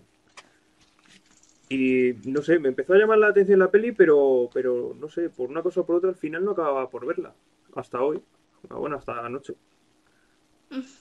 A mí me gusta mucho, no sé si la, si la peli habría tenido el éxito que tuvo si no tuviera los toques de humor que tiene. Sí, estoy de Sí. acuerdo. Porque... De hecho, cuando... di, di, di. Dime, di, pero- No, no, perdona, te he interrumpido. No, eh, me lo había apuntado por aquí porque me pareció curioso. Hubo un momento, como decían eh, Claudia y, y Víctor, que no parecía que el actor no desentonaba un poco quizá, y yo a mí me dio la sensación en un momento de la película que parecía una sitcom de los 90. Sí, ¿eh? Sí, en el momento en el que entra, en el que entra Constance, llamándole Wolfie, y el otro está jugando al billar, yo dije, esto es una peli, una sitcom de los 90. Me dio la sensación. Justo Sí. esa parte, tío, es la que más se me ha caído. Justo esa parte central, en la que, es que porque además me parece que está un poco desdibujado, o yo no lo he sabido entender bien, ¿no? Eh, cuando, sa- bueno, me parece brutal cuando Salieri quema al Cristo, tío. Me parece alucinante. Creo que el personaje de Salieri está súper bien construido y, y de hecho, Sí. De hecho, uno de los Oscars, varios de los Oscars ha sido por eso. Sí, sí, Salieri se llevó el Oscar a mejor actor, o sea que no se lo estaba nominado eh, Tom, eh, Tom Hughes se llama, ¿no? Sí. Eh, y se lo llevó eh, el otro, el, el F. em, Abraham, De hecho, en los créditos sale primero el nombre de no Salieri. le veo. sí, efectivamente, Sí. pasa un poco como Y en el la- Batman. las pelu- Dime, dime, perdón. Las pelucas que le ponen a ese actor, no sé, es que no le queda bien con su... Con su- como es, eh, parece un, un actor que es bajito y así con Sí, la sí, cara que tiene, no, no le no le termino de ver con las pelucas. Cuando está jugando en el billar, esa escena también me viene que llevo, que creo que lleva la que es así un poco rubita, la peluca un poco rubia, y es que me da la impresión de que parece Limal. Mira, hay una peluca que lleva el tío que es así como rosita, La es rosa es horrible. total. Es, ochent- es como, pero esto es como un Parece a la que es me verdad. regaló mamá, esta que tenemos. Es verdad lo que dice Víctor, que es como Lima, ¿no? El, el tipo que cantaba de Neverending Story, ¿no? Sí, sí. Total, es parece un poco o estilo David Bowie. exacto. Porque un todas las demás pelucas Sí, como sí. que son más feas, más bonitas, pero esa es que es como súper ochentera, macho. Sí, ma- Sí, sí, sí. No sé si es algún tipo de guiño de la época, ¿no? Como una necesidad de- del diseño de vestuario, diseño de peluquería un poco enclaustrado en esa época, pero ah, visto con los ojos de ahora, es como si alguien hubiera llevado de repente hombreras o alguna cosa de estas, ¿no? Se, se ve raro. sí. se ve raro. A mí, desde luego, eh, me gusta más el F. Murray Abram, el que hace de interpreta Salieri. Sí, lo hace genial. Y luego de viejo parece que es Bueno, viejo, bueno. de verdad. ¿Cómo le caracterizan, eh? Flipante, Ya tío, el maquillaje Hemos viejo. visto el... una especie de documental y Los ojos- se veía cómo se lo hacían y tal. Los ojos un poquito rojos le Lo que pusieron. cantaba mucho eran las uñas, porque las llevaba súper rositas. Sí, pero eso puede ser al pasar, a veces al pasar de, mm, de film, de película física, no sé si sea 8 milímetros o en qué lo, 35 milímetros, no sé en qué lo grabarán eso, primo, la del 84, pero que está grabada en un, es un negativo fotográfico, o sea, que está grabado en una película. Pasarlo a un formato digital, a veces pasa, esto es habitual, que, que los colores se alteran, ¿no? y a lo mejor gana saturación o bueno y eso y eso con algunos tipos de brillos iluminaciones eh, contrastes de repente te encuentras colorines raros que te llaman la atención y yo creo que en las uñas de de F. Murray Abrams cuando está que se las se ve dos veces cuando está caracterizado de viejo y se pone las manos en la cara y tal las uñas están como pintadas de rosa pero yo creo que tiene más que ver con el máster que han utilizado para para pasarlo a digital que en realidad que, que estuviesen pintar de rosa las uñas. No sé si me Pues sí, puede ser, pero no sé. Sí, yo no creo que las hubiesen pintado de rosa, porque ¿para qué? No, no sé. ¿Quién no cree que estaban pintadas de rosa? que ¿Para qué? No tiene mucho sentido. Ah, ya.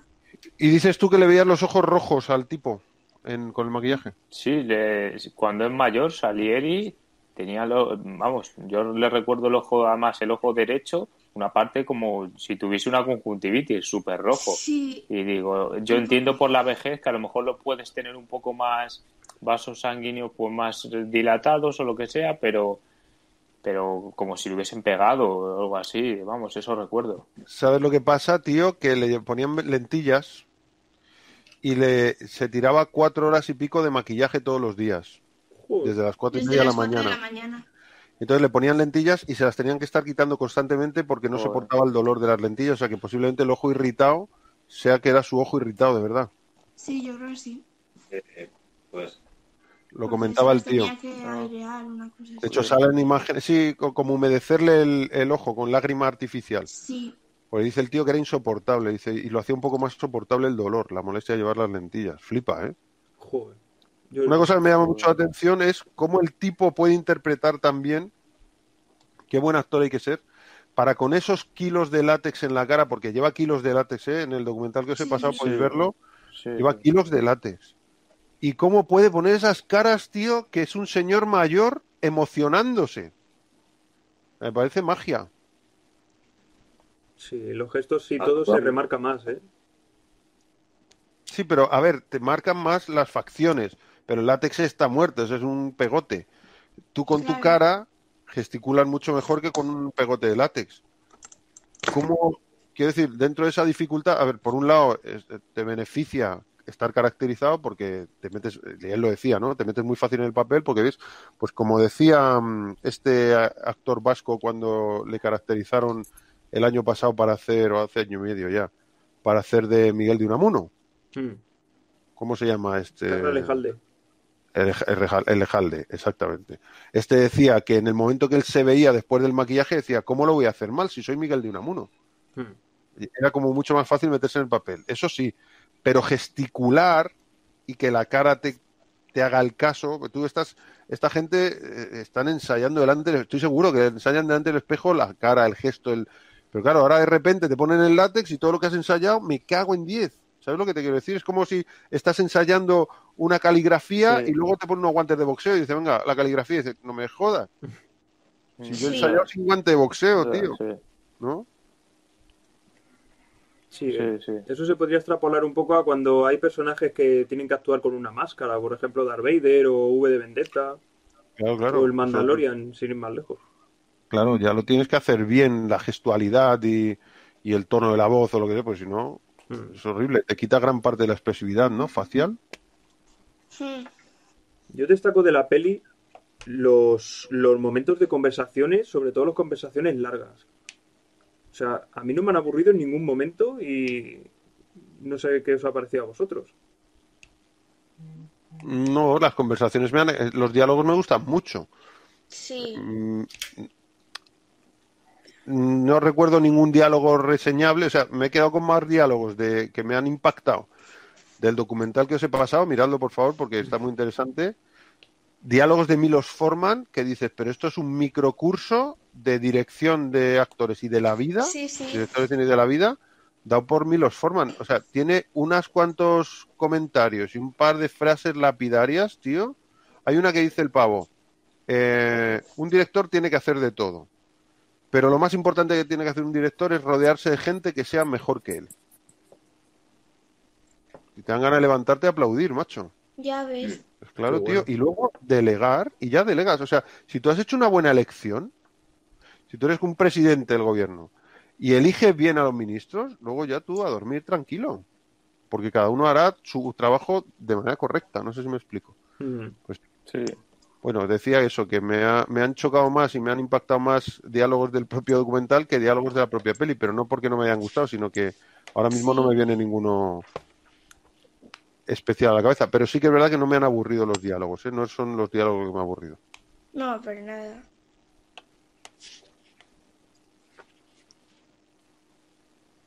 Yo es que me quedo callado para que hable otro. Yo estoy revisando las notas. Oye, ¿cómo se llama el que hace del Yo- yo emperador igual. José II de Austria? ¿Cómo se llama ese actor, tío? Ah, ¿Jeffrey Jones puede ser? Sí, Jeffrey Jones.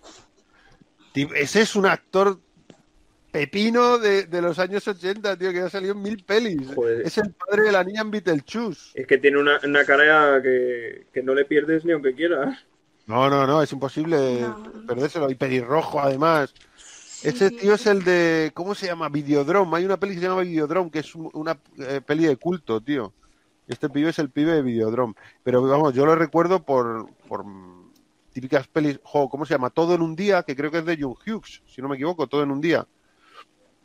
Eh, ¿Quién la protagoniza esta? Ay, no tengo la punta de la lengua. ¿Te acuerdas de la peli de Godzilla del 96, 96, 99? Matthew Broderick. Matthew Broderick. Matthew Broderick protagoniza Todo en un día, que es una peli canalla norteamericana. Si no la has visto, Rubén, te va a molar mucho. Es de un tío que es...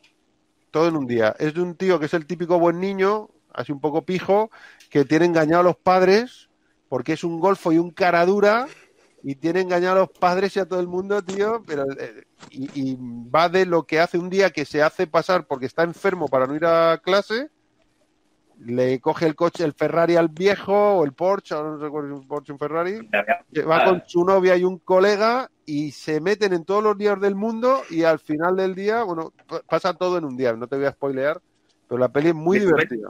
Me lo que me estás contando, eh. A lo mejor la he visto, tío. Pues el director del colegio es Jeffrey Jones, que es, es el único que le tiene, caz- pero le tiene pero cazado al tipo, pero no le ha, no ha podido demostrar que, que sea un bandarra. Pero tiene caladísimo. Y es muy divertida la relación entre ellos, tío. Es del 86. Puede ser, sí, del 80 y poco, sí, 80 y algo. Todo en un día. Yo esta- Es que me suena lo que estás dando, pero no, no estoy seguro si la he visto o no. yo este actor Pues le es- tengo identificado también en Sleepy Hollow. También sale Sleepy Hollow, vestido también de época, como en esta peli. Sí, Sí. justo. Que en el documental dice el tipo, el Jeffrey Jones, dice, es que esos trajes tienen unas características de diseño por la moda de la época, por ejemplo, hombros muy estrechos, que en el momento que te pones esas chaquetas, claro, al tener los hombros tan estrechos, se te echan los hombros para atrás y no te queda más remedio que ir estirado, ¿no? Que ir muy erguido. Dice, entonces los movimientos de esa época tan marcados y la forma un poco eh, soberbia de la posición viene muy determinado por, la, por los ropajes, ¿no? Qué curioso. ¿Sabe vuestra madre que os vestís con sus ropajes? Pues luego al resto, salvo, salvo Murray y Abraham, que es el que hace de Salieri, el resto es que yo he estado buscando y en poquitos sitios, ¿eh? Por ejemplo, la, la chica Elizabeth Berritz, he anotado que apareció en Océanos de Fuego y, y así poco más reseñable. Y Tom Hughes en Jumper, y ahora está haciendo teatro. Ah, pues no, yo de Jumper no tenía. Yo le he puesto de pelis que a mí me suenan. A Tom Hughes le tengo de. Bueno, ahora tiene 66 años, el que hace Mozart, ¿eh? Le tengo en Desmadre a la Americana, que es del año 78, que no sé cómo se llamó en. que es de John Landis, una peli de John Landis con John Belushi, eh, con todos los del Saturday Night Live de la época. Y es un y es una película como muy desmadre americana, pues como muy canalla, ¿no? Y en esa peli sale. Yo no le he visto al tipo, no recuerdo en esa peli. Sale en el 89 el Dulce Hogar a veces, que es esta peli de, del actor este del pelo blanco que nos que es tan gracioso, tío, el que hace el padre de la novia, ¿cómo se llama? Eh, Jolín, es súper conocido este actor, no, no me acuerdo. Se, me falla la memoria, macho. el padre de la novia. El padre de la novia, sí, que ha hecho también el sargento Vilco. Ah, sí, este es... em, A ver, ¿cómo se me pueden ir los nombres, tío? Ay, lo tengo en la punta de la lengua. Un actor norteamericano que salió en Los Tres Caballeros también. Sí, sí sé quién Steve. Martin. Steve, Steve Martin, Martin. tío, gracias. Jolín. Uf, yo esta noche Steve no Martin. dormía, ¿eh? Si no... Cachis en la mar. Pues sale en esa también. Sale en Frankenstein de Mary Shelley, que también es de época, también es del siglo XVIII, siglo XVII. Sí, esa es es del de 94. Kenneth Branagh, me parece que es. De Kenneth Branagh, exactamente, que sale Kenneth Branagh haciendo de Víctor Frankenstein, que es una peli que molaría verse, ¿eh? Es una de las que molaría proponer porque es un pepino de peli, con Robert De Niro haciendo del monstruo de Frankenstein. Ah, pues no la he visto. Jo, pues esa peli, nene, hay que verla. Esa salió el año siguiente de salir Drácula de, de Bram Stoker, la de, la de nuestro querido Francis Ford Coppola. Qué bueno. Y una cosa que me ha resultado curiosa es que el Tom Hughes puso la voz del jorobado de Notre Dame. Las de Christopher Lee, ¿no? Las el Drácula. No, el Drácula es el de el de mm, el del 93. El del año 93. Sí. El que interpreta em, este actor tan bueno que hace Gordon en el Batman de Nolan. Te cagas, ¿eh? Joder, es que son muchos nombres. Ostras, tío, ¿cómo se nos puede ir a la olla de esa manera? Eh, ¿De qué otra peli puede ser que es muy conocido? Bueno, Claudia, ¿cómo se llama ese actor que salía en, ¿Cuál? en- que salía en en Harry Potter, que es el mismo que sale en el episodio de Friends de Dame la foto? Gary Oldman. Gary. Oldman. Gracias, primo. Sí, yo sé llegar. lo- Ah, Gary Oldman. Gary vale, Oldman. La, la, la del 92, es del 92. creo. 92, perdón, te he dicho 93. Pues del 90, estaba convencido que era el 92. Muy buena, esa Sí. película es muy buena. Exacto. Marav- Maravillosa. Que por cierto, cuando estaba viendo la peli, estaba viendo a F. Murray Abram, caracterizado de viejo, le he dicho a Claudio un par de veces, hubiera hecho muy buen Drácula del 92 cuando está caracterizado de mayor, porque era muy ese rollo. Ostras, es verdad, y se parece un montón además. Sí, sí. Me recordaba mucho a Gary Oldman, que lo clava en esa peli Gary Oldman, ¿eh? en la de Drácula de Bram Stoker. Sí, Gary Oldman es que tiene una facilidad para, para hacer de todo. Bueno, es un Ha actor del método. Qué bueno es. Sí, sí. Y eso, eh, Tom Hughes. Y luego, F. Murray Abram el que hace Salieri, eh, ha hecho, un- bueno, ha hecho como, cien- eh, participa como en 124 producciones según IMBD. Pero me ha apuntado así las que más me suenan a mí, que es Sérpico del 73 con Al Pacino. Una que me ha apuntado, tío, que no os va a sonar ni de coña. Prisionero de la Segunda Avenida de 1975, que esa película está protagonizada por Jack Lemmon, que en aquella época todavía ya estaba en las horas más bajas Jack Lemmon, pero era el típico actor de comedia norteamericana. Hace de taxista, o sea, tiene un papel muy cortito de taxista, pero me lo ha apuntado porque en esa peli aparece Sylvester Stallone también, que es un pavo que le roba la cartera a Jack Lemmon. Y entonces el Jack Lemmon sale detrás del Sylvester Stallone Jo. y el Sylvester Stallone corriendo por un parque, por todo Central Park, y al final le coge Jack Lemmon, se tira encima de Stallone, que no hay quien se lo crea, claro, pero se tira encima de Stallone y resulta que al final no le había robado la cartera o algo así. Pero es una secuencia como de 4 o 5 minutos y digo, ostras, mira, y sale también este hombre aquí. Luego ha salido, ¿os acordáis del último gran héroe del 93? Sí. Sí, Esa peli de Arnold, que es como cine dentro del cine, ¿no? Cómo mola. En esa peli, el niño le. Claro, entra en la película de cine y entra en, el, en, en- en la producción. en el- está como si nosotros nos metiéramos a- eh, dentro de, de la película, ¿no? Y entonces va con el personaje que interpreta a Arnold, pero que es el personaje y él no, no sabe que hay un Arnold que él interpreta. Él cree que su vida es esta, ¿no? Está gracioso el, el concepto. Y entonces hay un momento que pasan por delante de, bueno, van a un videoclub y dice, mira, aquí seguro que estás. Y dice, mira, ves, aquí hay un, un póster de, seguro que estás en un póster de Terminator 2. Y van al, al, al blockbuster y hay un póster de Terminator 2 con la cara de Stallone, y pone Stallone. Stallone Terminator 2. Y dice, me encanta este actor, veo todas sus películas. No puede ser, no puede ser. Pues hay un momento de la película en que se cruzan con F. Murray Abram, que no sé si es un matón, un policía, no sé, ahora no recuerdo qué es, la he visto mil veces y no me acuerdo. Pero el niño le dice, ¿has visto quién es ese? Y dice, ¿quién es? El que mató a Mozart. Le dice ese Hmm. comentario. Ostras, Ese es, pues el, ese es el tío que mató a Mozart. qué bueno. Siempre se me ha quedado grabado ese comentario porque sabía que este tipo salía en la película. Y luego le tengo apuntado también en La Dama y el, como algo muy reciente, La Dama y el Vagabundo de 2019, poniéndole la voz a uno de los perricos. A un perro que ni es protagonista ni nada. Y aquí se me ha ocurrido un paralelismo. A ver. En la película, digamos que, bueno, qué pena que no esté Miguel, tío. Voy a ver si el Miguel se puede apuntar. Lo voy a A decir, ver oye, si todavía puede. estamos. Le voy a Oye, decir. antes me veíais. No, estás No. cortada, todo- te estás cortando todo el Ha habido rato. un rato que no te hemos visto.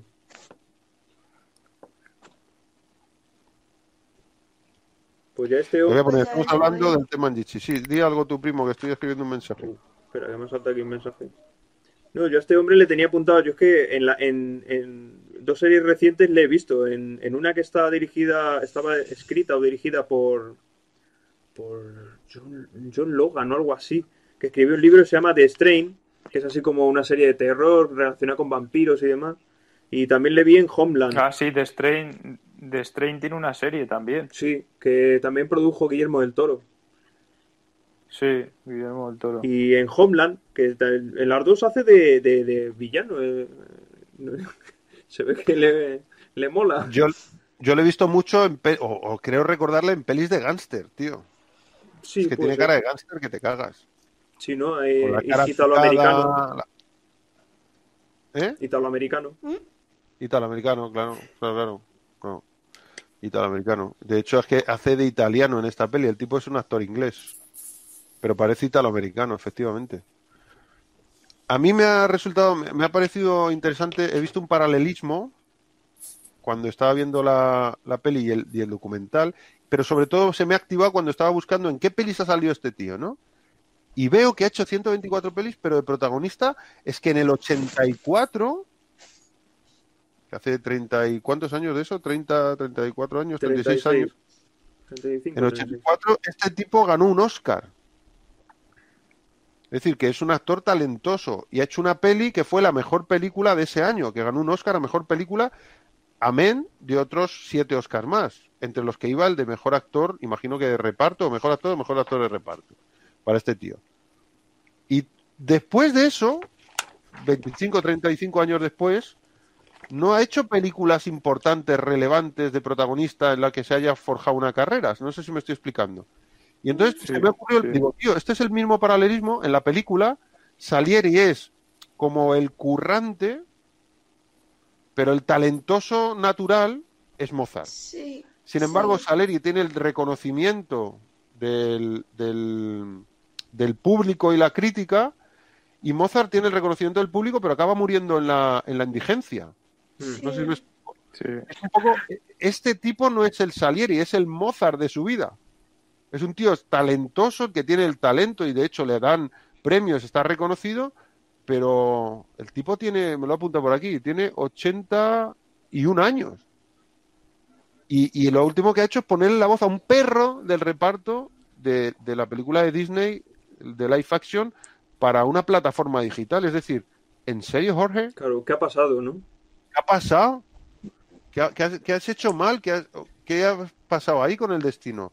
Que eres un actor hipertalentoso, que el tipo cuenta... Ya, un tío con ese, con ese ca- caché, sí. Claro, tío. Y no sé, quiero decir, tiene el talento, no es una casualidad. Porque el tío ve la película y a mí personalmente se come al, al que hace Mozart. Sí. Pues ambos Sí, estuvieron nominados, sí. ¿eh? Sí, sí. En la, ¿Eh? en la misma categoría estuvieron nominados a los Oscar y a los y a los César, puede ser, o los Globos de Oro. Sí, sí, sí, estuvieron dominados, sí, sí. Imagino, no sé si sería los dos por actor principal, ¿eh? Sí. Porque de hecho, en los créditos, yo lo he visto en la versión extendida, pero me he ido a la versión corta, que la tengo también, lo que pasa es que se veía mal, se veía un poco mal y por eso me, va- me busqué otra con más calidad y era la extendida. En los créditos, el primero que aparece es with F. Murray Abram y después sale el, el Tom Sí. Hulce. Y cuando me he ido a la versión, y al final de los créditos igual, y me he ido a la versión que se estrenó en cines, digo, a ver si como luego le dieron el Oscar y tal, lo han editado para el, para el Blu-ray. No, no, en la versión que salió el cine está exactamente igual. Igual, Pone sí. eh, Peter Schaefer Amadeus y pone With, y el primero es este, y el segundo pasa un poco como en la peli de, de mm, Superman de Richard Donner de 1978, que aunque el protagonista es Superman, el primero que sale es Marlon Brando. O como en la de Batman de Tim Burton del 89, que aunque el bueno y el protagonista es Batman, que es Michael Keaton, el primero es Jack Nicholson en salir. Es Jack Nicholson y después Michael Keaton. No, los como, el, el el de más edad, quizá. Como el de más prestigio, más que el de más edad. Más que. Más que el de más edad, yo diría que es el de más prestigio, ¿no? O sea, Sí, entre Christopher Reeve y, y Reeves y, y Marlon Brando en el 78, uf, Marlon Brando. Jack Nicholson y Michael Keaton en el 89, que Jack, Jack- Jack- Jack Nicholson. Y en esta mm, es uno de los dos. Hombre, a lo mejor eligieron aquí al de más edad, pero desde luego me parece más talentoso lo que hace Sí, mucho más. el trabajo de Abraham que el de Hulse, en mi opinión. ¿eh? Yo es que tengo la sensación. Di, di, primo. No, no, digo que sin quitarle mérito al que hace Mozart, que a mí me gusta. ¿eh? Tengo la sensación de que los últimos tiempos, eh, al, al hilo de lo de poner los nombres y tal, el- los actores o las actrices más eh, o más eh, con mayor trayectoria o más talentosos o los de más prestigio se ponen siempre los últimos. Sí, pero eso suele ser cuando no tiene un papel protagonista. Entonces es como, como que hace con una colaboración especial y lo pone al final como y con la colaboración de o y la participación de o alguna cosa de estas. Por Ujú. ejemplo, el otro día en un episodio de Anatomía de Grey salía, no me acuerdo cómo se llama, la chavala que no sé cómo era, tío. Jennifer Grey, Jennifer Grey me parece que se llama. La chavala que interpretaba a la protagonista de Dirty Dancing Mm, creo que sí. que baila con, con el tipo, ¿no? Y, mm, y lo estábamos viendo y le dije a Clara, ¿esta pava? Y dice, está la de Dirty Dancing. Digo, ¿en serio? No, no puede ser. Digo, la han operado mucho. Y sí era. Luego lo miramos y sí era. Bueno, pues ah, sí, es verdad, es que está súper operada. está muy es operada. verdad. Sí, está muy operada. Pues al Sí. final en los títulos salía with Jennifer Grey. Que era como, ah, mira, salen los tí- Es como, bueno, pues una aparición estelar, ¿no? Que tiene esta tía que es muy conocida, que ya lleva mucha andadura, pero si es protagonista sale el primero de todos. O sea, si es una peli que hiciese la Jennifer Grey esta, la primera que sale es ella. O sea, eso suele ser más, o cuando son eh, protagonistas corales, que no es una peli de un protagonista, sino que es un grupo coral en el que no hay un protagonista definido, o cuando pese a que hay algún protagonista, eh, se hace una participación especial. Eh, pasa un poco como, como con los productores o con, con al- Hmm. parte que, que tiene que ver más que no es el elenco, sino con parte de la producción. Que a veces dice, y con la colaboración de, o, o con la. eh, no sé, con la ayuda de, o, o agradecimiento a no sé quién, ¿no? Bueno, y eh, yo cuando lo estaba haciendo, Nena, se te oye muy mal. Sí, se te sigue oyendo bajo. ¿Sabes qué pasa? Que además, como estás tocando mucho el móvil, se oye un. Yo lo tengo en la mano. Es que Ahora se oye muy bien. antes. Ahora, Ahora. Ah, vale, pues no sé qué he hecho, pero bueno. Pues estaría tapado el micro o alguna cosa. Supongo. Eh, Mm. Bueno, que mm, mientras tú y yo la estábamos viendo, eh, al final tú me has dicho, eh, Jolín, Mozart se, se muere pensando que Salieri es su amigo, no sé qué. Y me decías todo el rato, es que le tiene mucho odio a Mozart, no sé qué. Y yo te he dicho que, mm, desde mi punto de vista, yo creo que, según lo que dice, eh, no, no es que le tenga eh, como no es que quiera hacerle daño a Mozart en sí, sino eh, a Dios, porque supuestamente dice que eh, le ha enviado a Mozart para fastidiarle, ¿no? Entonces, al que quiere hacer daño es a Dios, no a Mozart. A Mozart en sí, pues, es una persona más. Sí, Eh, esto me ha parecido muy interesante. Como que Mozart es el instrumento Claro. físico a través del que él puede hacer un poco una, una queja hacia Dios, ¿no? Porque el tío es un tío Claro. muy creyente. De hecho, el- se ve cua- bueno eh, tiene escenas buenísimas es que son tres horas tío pero tiene escenas buenísimas como cuando está contando la infancia de Salieri que hay una analogía súper guapa él con los ojos tapados jugando a gallita Mm. ciega y, y hacen la- el contraplano con eh, Mozart con los ojos tapados tocando el piano delante de un montón de gente en una cámara ¿no? Sí. Mm. Es como mientras Sí. yo jugaba, este tío estaba componiendo y, bueno, dice unas cif- un- unos, no- unos datos que no sé si son reales, pero con rollo que con 5 o 6 Sí, años sí, sí, son, son reales. compuso su reales. primera sinfonía, que la primera ópera con 14, con 12 años, la edad de Claudia, una ópera, tío. O sea, alucino. Sí, Dice una como pasada. con 5 años, con cinco, claro, es que era, el tío Con era un cuatro. superdotado. El tipo era un superdotado y ser un superdotado es una putada. Porque no encajas en ningún Era lado. más que eso, era un genio, pero con todos. Sí, con sí, con todas todas las letras. letras. Mira, yo le hago una analogía también. Cuando la estaba viendo, estaba pensando, yo, ahí mi primo me puede decir, porque yo no controlo nada, nada de fútbol, pero se me ha, voy a conducir, se me ha ocurrido. Me da la sensación, eh, igual me equivoco, ¿eh? porque yo ya os digo que no controlo nada de fútbol, es por lo que me suena. Me da la sensación todo el rato de que Salieri era eh, Cristiano Ronaldo y Mozart era eh, Messi. Es decir, los dos mejores jugadores del mundo, pero uno que se tiene que dedicar y esforzarse para ser el mejor del mundo y al otro que le sale solo, tío. ¿Sabes Sí, lo que quiero decir? Sí, yo, yo, Claro. yo tenía apuntado Mm. algo en base a eso. Porque eh, yo, yo me pregunto, si Salieri hubiera vivido en otra época, porque es que han ido a coincidir los dos. O sea, es como lo de Cristiano y lo de de Messi. putada, tío. Sí, sí, sí, o sea, verdad. si Salieri hubiera vivido en otra época en la que no estuviera Mozart, habría sido todo un genio. Pero a ver quién le hace sombra al genio. Yo cuando estaba, mira, en la escena final, o casi final, cuando están haciendo ese duelo de composición, que se están ayudando, porque Salieri eh, idolatra el, el genio de Mozart. Sí, Hmm.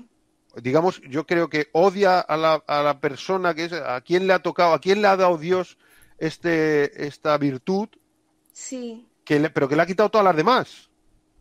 Es como, de hecho, cuando entra Sí. al principio a la cámara del, me parece que está en la cámara del emperador, y él va pensando y va mirando a todos los asistentes, a todos los chavales jóvenes, dice que voy a conocer a Mozart, y va pensando él, ¿cómo será? Será un cúmulo de virtudes, será maravilloso. Iba, iba buscando a la persona como, Va como- perfecta. Exacto, exacto. Es como, ¿cómo, cómo será, no? ¿Qué pinta tendrá? Porque será, Claro. será súper educado, que tendrá una dicción perfecta, tendrá una apariencia física, una, un comportamiento ejemplar. Y claro, ve a uno que está levantando en las faldas a una chorba por ahí, y dice, este no puede ser, pero ve que llevan todas las viandas, todo aquel agasajo, ¿no? todos los, los alimentos a una, a una habitación concreta y dice, pues será ahí donde está el compositor. Y él tira para allá y no da crédito, se esconde para ver el tema, porque claro, el tipo es que le ha jurado castidad a Dios, le ha dicho, y si me permites tener eh, éxito y ser un compositor eh, reconocido, él quiere reconocimiento a toda costa, o sea, es un artista, ¿no? Y, y es bueno y lo sabe. Dice, entonces yo te daré todo, te daré mi música y te daré mi castidad. O sea, que el tío, y cuando se lo está contando el Sí. cura, la cara del cura es, tío, tú te has hecho cura. Cuando se lo está contando al Mm. cura, el, cura le mira como diciendo, me lo cuentas a mí, tú, tú eres cura, tío. Ya. Pero en vez de llevar un hábito, pues tocas el piano. Pero tú eres cura. Todo lo que, tú- vivir por Dios. Y todo lo que pasa bueno o malo lo asocio con decisiones divinas, ¿no? Y entonces cuando está ahí escondido y, y ve que, claro, el tío está más caliente que el palo un churrero. Y ve a, que están aquí y ya de repente hace así Mozart y dice, espera, que están tocando mi música. La cara del tipo, la cara de, de F. Murray Abraham, Dice, no puede ser. Ya.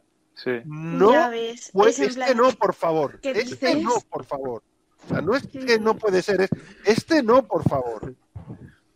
Porque es a quién le habrá dado Dios este saco de virtudes eh, musicales, ¿no?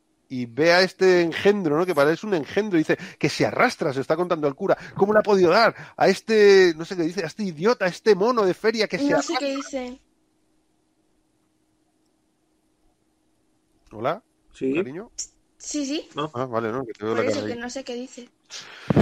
No, pues eso, que, le- que el tipo no da crédito, ¿no? Entonces, eso me hace, me parece muy curioso y, y que él está resentido porque por un lado dice, jolín, pero si yo pensé que esto me lo ibas a dar a mí. Entonces, cuando están en el final este, que era lo que decía, perdón que divago, cuando están en el final este, él está disfrutando porque idolatra al genio de Mozart.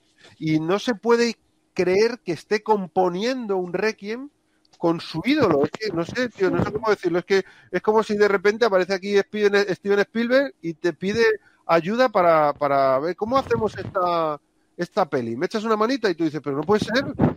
Que este- si tú eres director, ¿no? Un director que, que, aunque seas un director conocido, pero que venga un director conocido español y diga Steven Spielberg, me echas una mano con, con la próxima peli que voy a hacer. Y dice, pero no me lo, no doy crédito. Y es buenísimo que no le sigue el ritmo. Sí. Mozart está diciendo todo el rato, pa, pa, pa, y el otro, espera, espera. Pero, pero, ¿cómo, cómo? Que, que la- se repite otra vez y la voz dice, y Mozart dice, claro, como diciendo, ¿no lo ves que es obvio? Se repiten, se repiten las notas de la voz y de la y de los instrumentos. Eso mola muchísimo. Mola mucho. Claudia, haces muchísimo ruido con el móvil, tía. Pero un montón, es muy molesto. No puedes Pues estar tocando todo el rato con las manos. Pues eso, eso me, me dejó loco. Y entonces ahí veo, que es a donde iba, perdón, que veo a un maestro que es Salieri, es un auténtico maestro, frente a un genio. Mozart no era un maestro, era un genio, tío.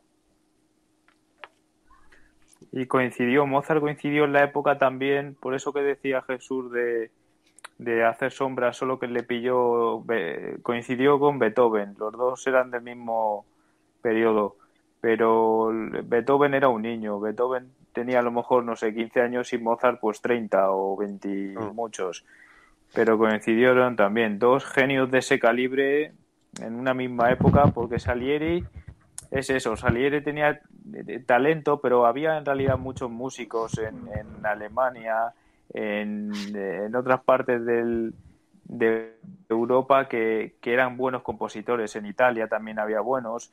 Eh, Salieri más que nada se hizo famoso por, por estar a, las- a la, a la sombra de Mozart, por ser conocido por la historia con Mozart. Eh, tiene buenas composiciones, yo las he oído, las de Salieri, está bien, pero es más que nada por la, historia que tuvo con Mozart, que bueno, que al final no se sabe si fue él quien le mató, pero pero bueno, es eh, yo creo que es eso, es el, el tal el, el- la genialidad de Mozart contra un, un hombre trabajador, trabajador por eh, para, para lo que hace, es decir, se esfuerza en conseguir mejores resultados, pero es que Mozart le salía solo, es que Mozart es algo fuera de lo... Es que no ha habido otro Mozart, es Claro. que no ha habido otro Mozart, todavía no ha nacido una persona que sea capaz de hacer eso, con Claro. esas edades, con cinco años, eh, eh, tocar el piano para la realeza eh, con los ojos vendados. eh, son cosas que todavía no... Decía un compositor, no recuerdo ahora mismo el, el nombre,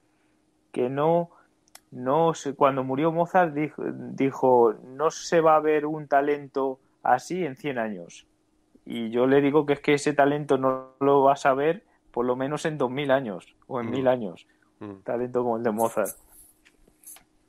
Sí, es, es, es posible. Es, el tipo parece ser que era muy talentoso. A mí hay un momento de, de la película, me he apuntado aquí unas pocas frases, en la que le dicen algo así como que sois un hombre vulgar, y él decía, soy un hombre vulgar, pero mi música no. Sí, qué bueno eso, tío. Sí. Se lo decía él a, a José II de, de Austria, ¿no? Cuando estaba hablando con el... Sí, Donde estaba intentando convencer, ¿no? Si no me equivoco, de la nueva ópera que estaba haciendo basada en Sí. Turquía y tal. Mm. Y dice, mi no, música la es de vulgar. Turquía no, ¿No era esa? la de... Fígaro. Fígaro. Ah, exacto, la de Fígaro, exacto. Bueno, pero es que la de Fígaro... Ah, no, es verdad, es la, no, era la boda de Fígaro, efe- efectivamente. Y, le, y, y él, él era consciente, yo puedo ser un hombre vulgar, pero mi música no lo es.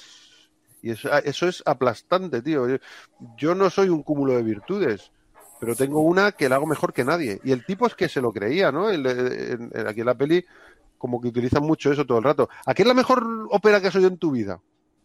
Y Salieri no hay una vez que le diga, no, para joderle. Siempre es como, ay, que estoy hablando con el genio. Es, yo lo odio, lo quiero matar, pero estoy hablando con el genio. Mm. Sí, sí, me ha encantado, me ha encantado. Es como que sabes que él te va a pegar un tiro y te dice, "Ay, pero oye, que sepas que me encanta lo que haces, ¿no? Te va a atracar, pero te dice, ¿me puedes dar un autógrafo, tío? Te tengo que atracar, voy a mi curro, pero, pero es que estoy flipando que seas tú. Me encanta todo lo que haces. Sí, sí, además lo hace en varias ocasiones cuando, cuando empieza a leer las, las partituras que se queda como le, quiere le quiere quitar del medio pero se queda como impresionado diciendo esto es, esto es imposible que se le caen al suelo que incluso Uf. las tira y dice es que esto es imposible Es lo que estoy leyendo ahora mismo Que le dice la mujer, dejando, voy a por un vaso de agua. sí que le dice la mujer, ¿no son buenas? ¿O no le parecen buenas? Y se da la vuelta y dice, son maravillosas. ya Es que no puede mentir sí es tan bueno el tío y le tiene tal, tal respeto y tal admiración que aunque lo que está haciendo es a malas, le sale de dentro, tío. Es como, pero no puedo dejar de alabar el trabajo de este tío, macho. ¿Cómo lo hace? ya. Que ahí tiene como Sí, un, sí. un momento de, de, de introspección, ¿no? Creo que con una voz en off que dice, no, no, no es que haya tenido suerte haciendo la melodía que yo escuché, es que este tío es un genio, ¿no? Algo así dice. Esto demuestra que no ha sido suerte, porque cuando le ve al principio y escucha la... Dice, no puede ser. Esto le tiene que haber salido mm, por accidente, dice. Pero luego, claro, ya luego y comprueba... cuando le, y cuando le dice lo de eh, te traigo dice te traigo las partituras y las notas de Mozart y dice pero él se ha quedado con unas o, o no no no no va a poder verlas y dice no no es que son las originales y dice pero cómo las las hace una vez y Sin sin, equivocarse sin nada tío. dice sí es increíble ¿eh? Increíble, mira, se me pone a piel de gallina, macho. Son los originales. Me pregunto, ese, ese dato no lo conozco, pero me pregunto si eso, ese dato está Será rescatado verdad, ¿no? de, de la historia. Ojalá, de la historia, de que, si de que si realmente no se equivocaba, porque es que pasa mucho en los genios. Es que es- es- yo que he leído biografías me interesé por, por el tema este de la genialidad y eso, y es que les cuesta mucho equivocarse, ¿eh? Le cuesta, se eh, tiene que cuando forzar a están- equivocarse. Sí, sí, les cuesta mucho eh, tener errores. Pasaba también a Einstein y a otros tipos de genios. Entonces, mm, a lo mejor sí que es verdad que, que solo tenía unas partituras así hechas por la primera vez. Me parece una pasa. Si eso es cierto, me parece de quedarte boquiabierto, tío. Es decir, el tío, sus borradores, Increíble. sus borradores son los definitivos. O sea, los tiene que pasar limpio para que queden bonitos. Pero Sí, sí. no para cambiar nada. O sea, es que no tenía un tachón. Y el tío no hace más que mirar partituras y todas están límpidas. Inmaculadas. inmaculadas, efectivamente. Maravilla. Tiene cosas geniales esta peli, ¿eh? El Milos Forman este tiene cosas muy buenas. Sí, y tiene luego, cosas muy buenas. mira, el guion de, de Peter Sí, Seifer. yo, Dime, perdona. No, que iba también a, a ver qué pensabais vosotros de la paranoia que tiene al final. Bueno, al final no, también al ya cuando se empieza a llevar así un poco mal con su padre, cuando le viene a, a ver y le da ese abrazo con ese con esa máscara y ese traje y luego lo empieza a ver en la película continuamente y, y, y el- e incluso en la obra esa que hace que el, el la intérprete final es un hombre vestido también con una máscara y, y hace el mismo gesto que su padre, pues esa, esa obra era como compuesta para un fantasma, decía que también esa la par- parte esa de su padre va eh, en la película es como un run run que tienes ahí en la película esa, ese duelo que tiene. A mí eso me ha gustado, eh, aunque creo que se podría, o sea, yo esa parte la he entendido, pero creo que se podía haber eh, explicado con más, mm, con un poco más de arte o con un poco más de gusto, con un, no sé, me parece como muy evidente, pero a la vez está un poco diluida. Es decir, veo que el padre, eh, Mozart, lo- la historia del padre, el padre era compositor, era profesor de música. Y, y entonces a él y a la hermana, desde sí. chiquititos, dejó de, De dar hecho, hay una peli también de la hermana. de Mozart. O sea, de otra, otra Mozart. Pues dejó de dar clase para dedicarse exclusivamente a formar a los hijos, el tipo. Entonces, claro, se entiende que, pues esto es como el padre de Paco de Lucía, que decían, ¿no? Que le ponía a, quitar la- a tocar la guitarra y el niño, cuando quería parar, el padre le cascaba y decía, a la guitarra otra vez. Y el chaval es que aprendió a tocar la guitarra por cojones. Nos ha fastidiado. O sea, te vuelves una máquina. En este caso, pues, mm, no, no sé, salvando las distancias, ¿no? Pero claro, pues tenía un padre que, que estaba empeñado, igual le estaría 10 horas al día, como decía Paco Lucía, yo he pasado 10 horas al día tocando la guitarra y cuando no quería, mi padre, si me tenía que pegar, pues me pegaba y otra vez a, a tocar la guitarra, ¿no? Hmm. que hace que, claro, que al final es que seas tú y los instrumentos musicales y tú y la música, como encima se dé la casualidad de que tienes un cerebro privilegiado y que una genética que estás diseñado para la música y te toca ese padre, pues ahí tienes al genio.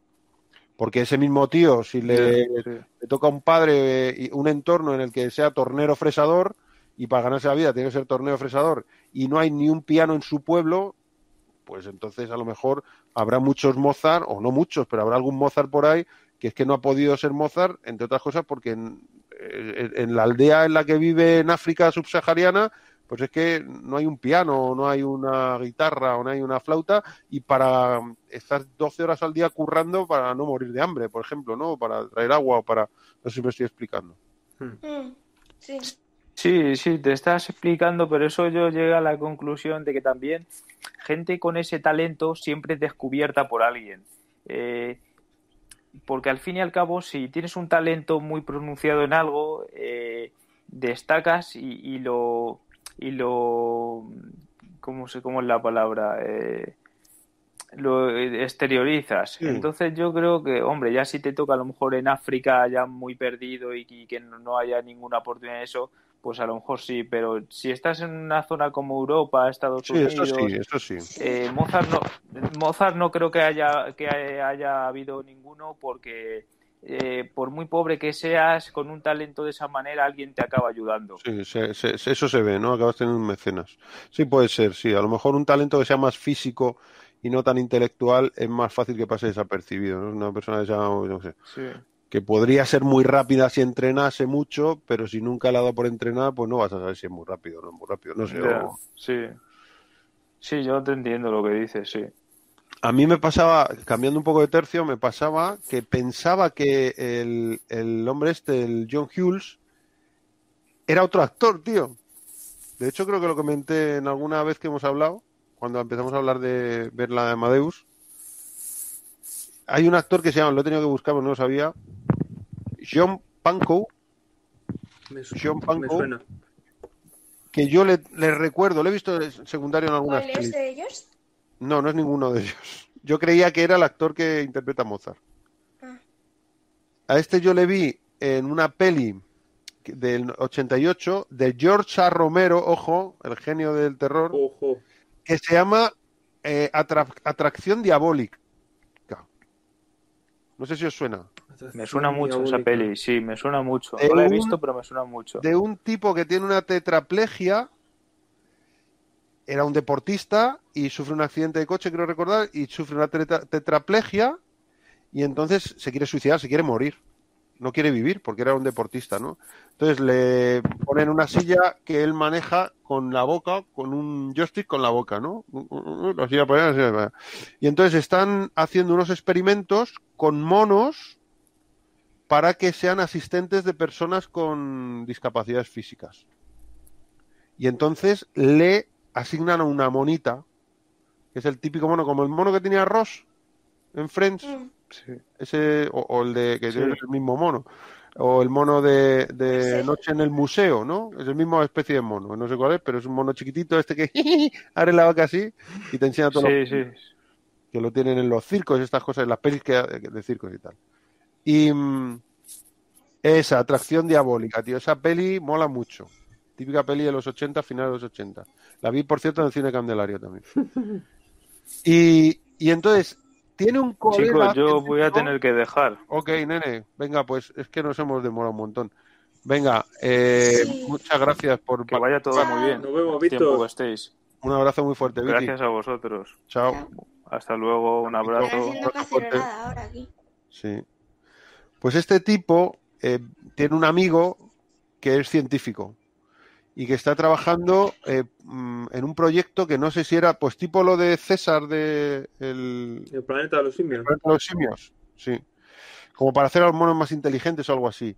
Y entonces el tipo le lleva, no sé si es que es uno de los monos que está utilizando él, el que le ponen a su servicio, o que él empieza, como la mona es muy inteligente, él empieza a utilizar a la mona, sin que se dé cuenta el amigo, para inyectarle un cierto suero, pero eso va volviendo agresiva a la mona. De manera que la mona acaba generando como una especie de atracción casi sexual, ¿no? Emocional, como si se creyese la pareja del, del chaval tetrapléjico, y entonces empieza a generar como mm, violencia sobre todos aquellos, la novia, la madre, y empieza a hacer cosas chungas.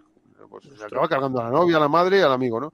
Y el amigo es este John Pankow, que no sé si lo miráis en YouTube, o sea, en YouTube, en, en Google, no sé si le sacaréis parecido con el actor de Mozart, pero yo siempre le he tenido en la cabeza como que era ese actor.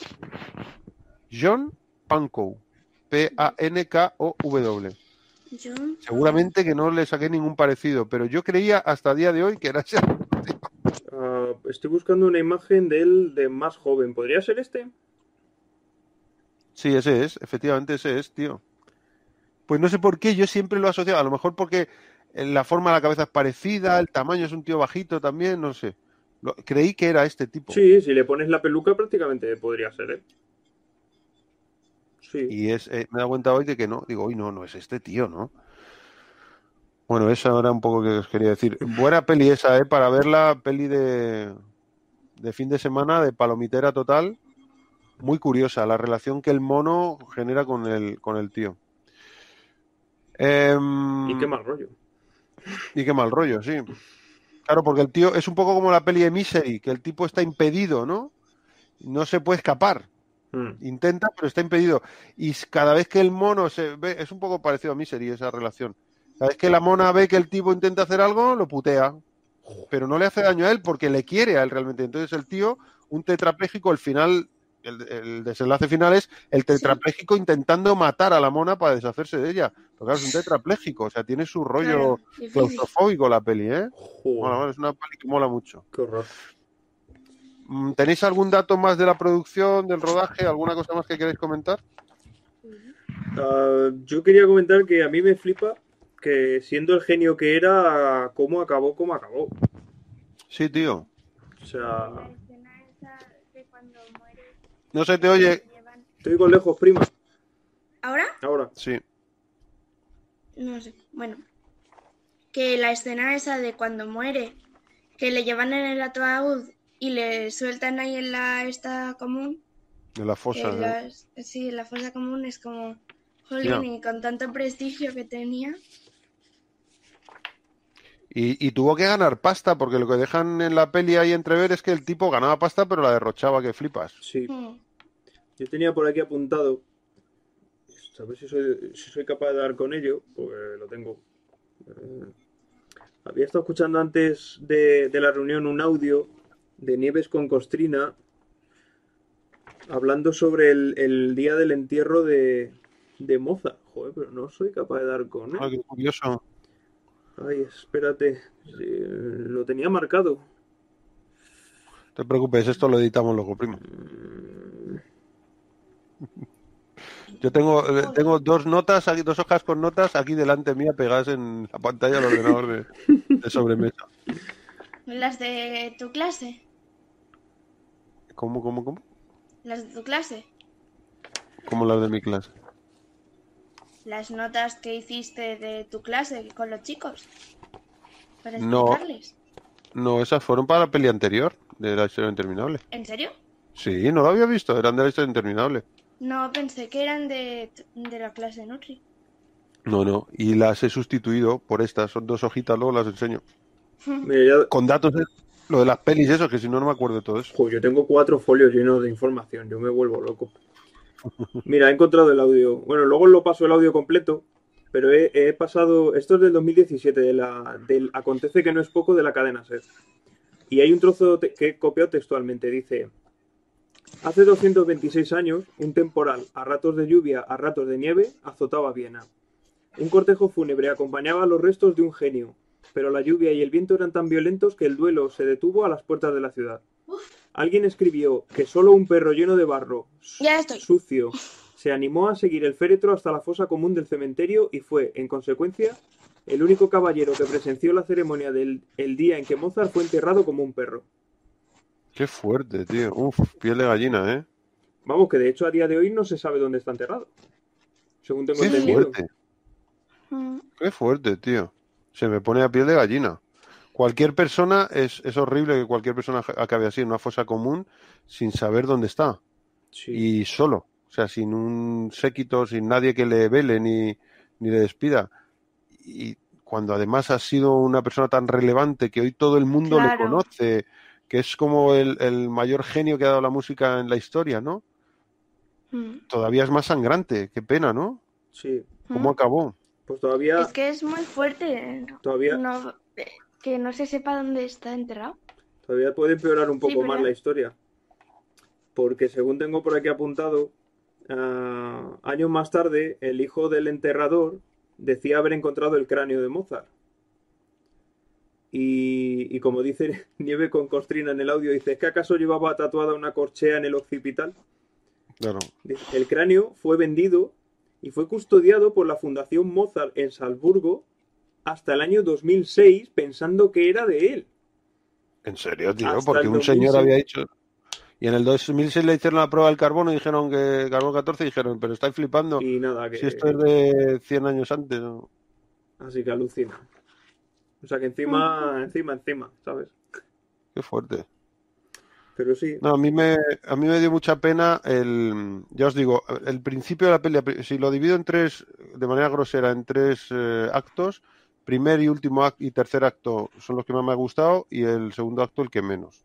O más me ha aburrido, se me ha hecho, Mm. he notado que era Sí. larga la peli. Me ha pasado como al emperador José II, ¿no? Que bostezado. Solo una vez, pero he bostezado. sigo, sigo, te, Y- sigo De tres has bostezado solo una. Claro, Y usted- eh, qué bueno eso, eh, tío. Me, me parece tan curioso. Bueno, mención especial a, a la puesta en escena, la fotografía, eh, la iluminación, todo iluminación natural. Todo Mm. iluminación natural en la peli. No había ningún. Cuando no, había mucha luz, bueno. al parecer ponían, tapaban con papeles o con paneles y el resto iluminación natural. La del sol, una, o sea, un diré de foto de flipar. Eh, iluminación con velas que cuando están en el, en el, en el Sí, teatro de ópera teatro.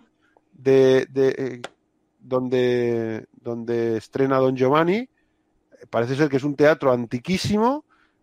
En el 84 seguía estando en, en perfecto estado de conservación, pero de madera enterito, enterito, claro, y llenaron aquello de un montón de arañas llenas de velas, Y había un montón de bomberos ahí. había bomberos disfrazados por ahí, todo lo De que hecho, quieras, y rezando. A, a uno se le quem- al, al este que está interpretando que lleva una pluma en la cabeza, Oh, qué bueno es eso, ¿eh? se le, que- se le empezó a quemar. Y ningún bombero se atrevía a cortar la, la escena. Oh, Sí, sí, están las escenas de eso, tienes que ver las escenas en el documental, tío, Buenísimo. porque y lo cuenta a mí los forman, ¿no? Dice, y entonces el que está interpretando como que interpreta así de una manera como muy exagerada, ¿no? De, de ópera, y no sé qué, no sé cuánto. Y se llevaba unas plumas aquí y había detrás un candelabro, claro, y al, y al inclinarse así, hay un momento que se le enciende la pluma. Pero todo el mundo está tan metido en el papel, el actor no se da cuenta, los otros tampoco, dice, y claro, la peña mirándose entre ellos, aquí no para nadie, y ya un, cuando ya han pasado unos segundos, se le acerca un bombero y le dice, oye, perdone, ¿se puede parar esto? Es que se está quemando ese señor. Y Tu actor se está quemando. tu actor se está quemando. Madre mía. Oye, mola, molaba mucho, ya murió hace un par de años, el Milos Forman Sí. este, ¿eh? tenía que ser de armas tomar, pero molaba mucho el tipo. Se curró una buena peli, ¿eh? Jo. Sí. Yo me he apuntado aquí, el tipo nació en el 32, o sea, murió con 86 años, nada mal, yo firmaba, si murió bien, yo firmaba. Mm. Imagino que la más conocida, una de las más conocidas de este pavo es la de Alguien voló sobre el nido del cuco, de 1975, con Jack Nicholson, ¿no? Que se llevó también el, el Oscar a mejor actor, ¿no? Que no sé si es mejor, de mejor director también, lo que no sé si es mejor película, creo que no. Mejor actor y mejor director, aparte de, imagino más. Mm. Luego en el 96 tiene el escándalo de Larry Flint con Kalahasi. no, ¿cómo se llama? No, Kalahasi no es, ¿quién es el otro? Eh, Columbia. Ay, Colombia. ¿cómo se llama? Tío, ¿cómo nos puede pasar esto? Ah, Asesinos natos. Cheers. sí, joder, es que. Tío. Woody Harrelson. Woody Harrelson, madre mía. Woody Harrelson. Sí, mira, eh, alguien se voló sobre el nido del cuco, se llevó el Oscar a la mejor peli, al mejor actor, a la mejor actriz. ¿A mejor peli también? Sí, Ah, pensé que a mejor peli no, que mejor director sí, pero mejor peli no. Ah, pues no sabía. sí, no sé con quién competía. Bueno, pepinazo. Al año siguiente estaba Rocky. Ahí... Menos mal que no estuvo esa peli ese año. Se el, el mejor guion también. Sí, sí. Ah, Otra peli que estaría bien verse, ¿eh? Alguien, otro clásico. Y de Milos Forman, que ya mola. Luego en el 99 tiene Man of the Moon, Man on the Moon, del 99, interpretada, parece ser que de manera genial, magistral, y que incluso le costó la salud mental por Jim Carrey.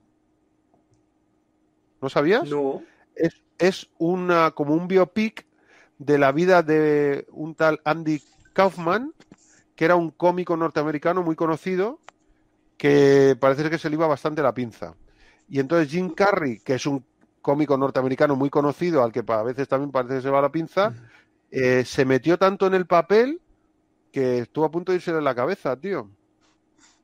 Uy, Y parece que lo clava el tipo, ¿eh? Sí, sí, sí, parece que lo clava, ¿eh? Yo no lo he visto, pero bueno, todo lo que podáis leer de Man on the Moon, de Milos Forman también, tiene unas críticas salvajes. pues apuntada también. Y problemas de Jim Carrey en el rodaje, porque que no respondía ni a su nombre y respondía al nombre de Andy Kaufman. Eh, que es estaban verdad, muy me girado, lo estaba muy dijiste. girado, sí. El tío se giró, como que se metió en el personaje y se creyó el personaje. Y como ese tío era un excéntrico que está un poco más de almendra, pues este anchas Castilla. y luego tengo también eh, que hizo una producción española, imagino que es española, Los fantasmas de Goya, en 2006, Milos Forman, con el genial eh, eh, Bardem, ¿cómo se llama? Ahora se me ha ido el nombre, Javier. tío.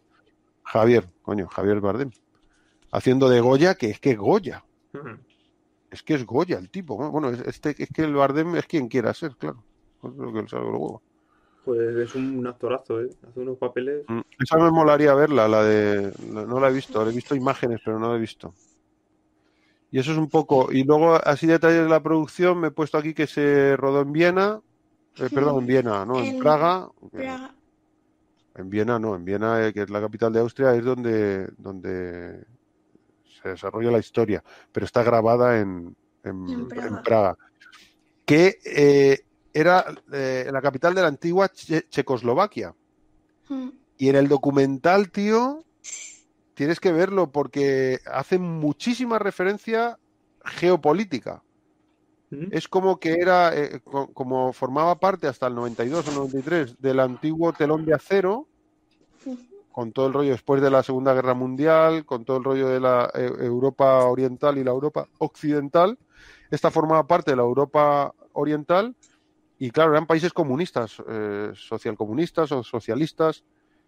Claro, cuando este, que Milos Forman era checo, Mm. pero estaba exiliado, estaba repudiado. Se había ido a un país capitalista, se había escapado del socialismo y tal.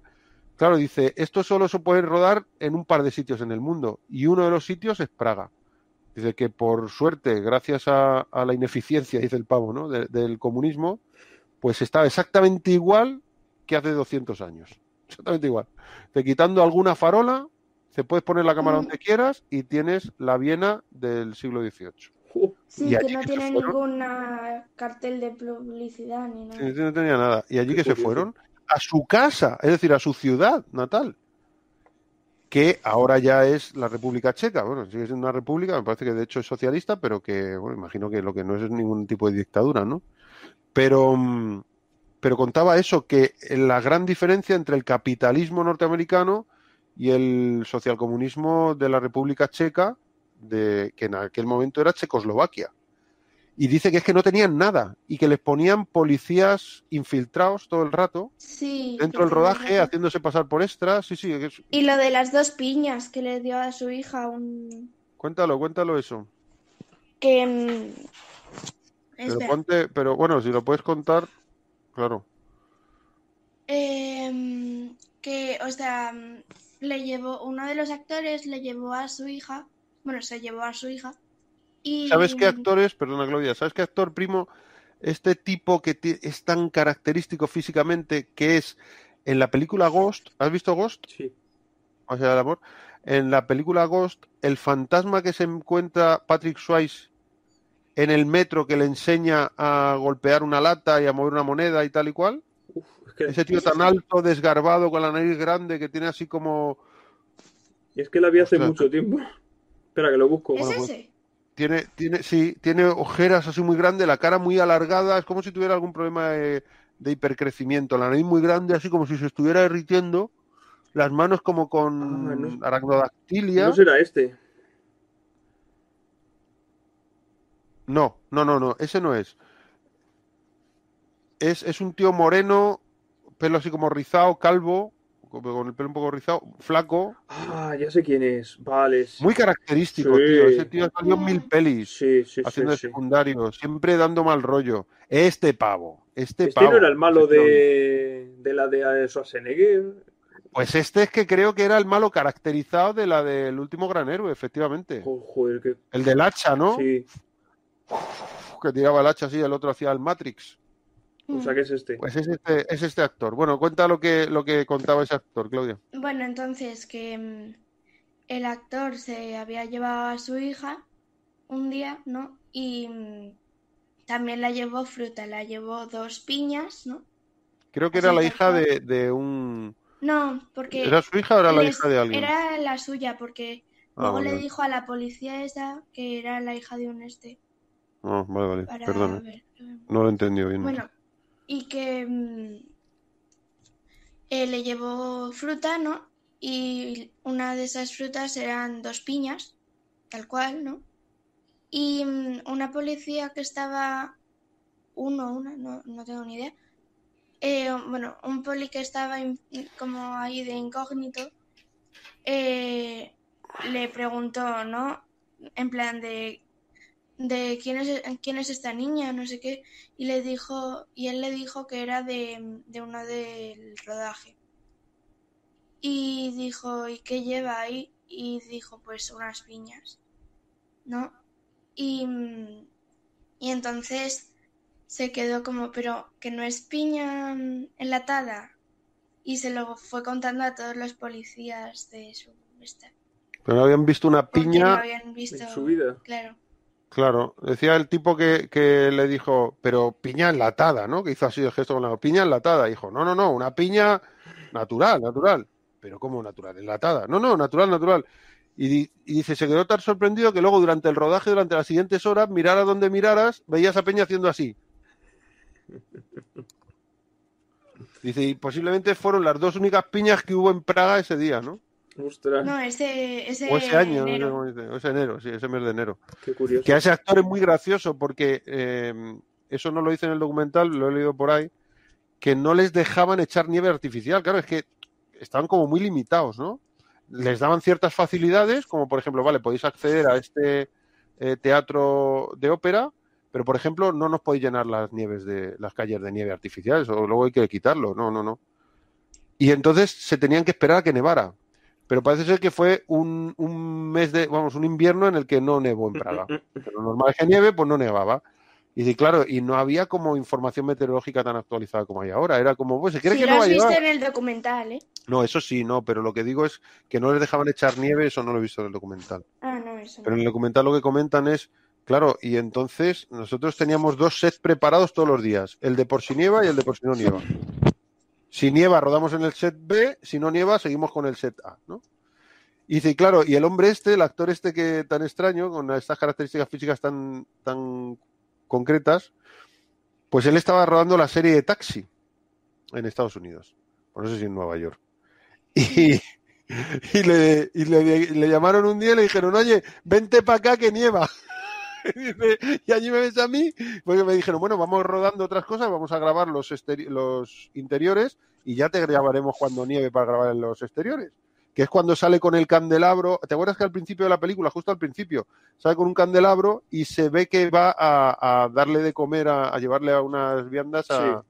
a Salieri, ¿no? Que hace una cosa ahí como, come, no sé qué. Es ese actor.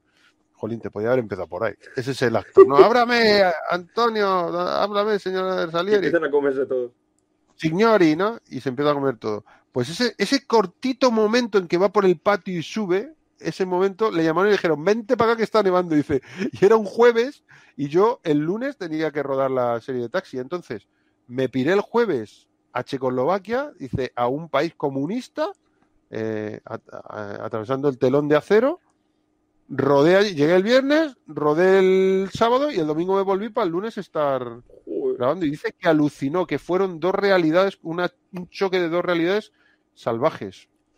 qué pasada. Luego hay- la, la coreógrafa, la coreógrafa decía todo el rato, dice que no había nada, no había nada, dice todo, todas las cosas, la- las telas para hacer los trajes, lo tuvimos que traer de Estados Unidos, no había nada allí, era un- todo súper limitado. El, y dice, sin embargo, la gente tiene una inventiva y una capacidad sacaban las cosas de donde no las había. Claro, normal, ¿no? Qué pasada. Muy curioso, esa parte geopolítica que se ve que son, pues eso, pues, yanquis muy capitalistas y es como, fíjate esa gente, ¿no?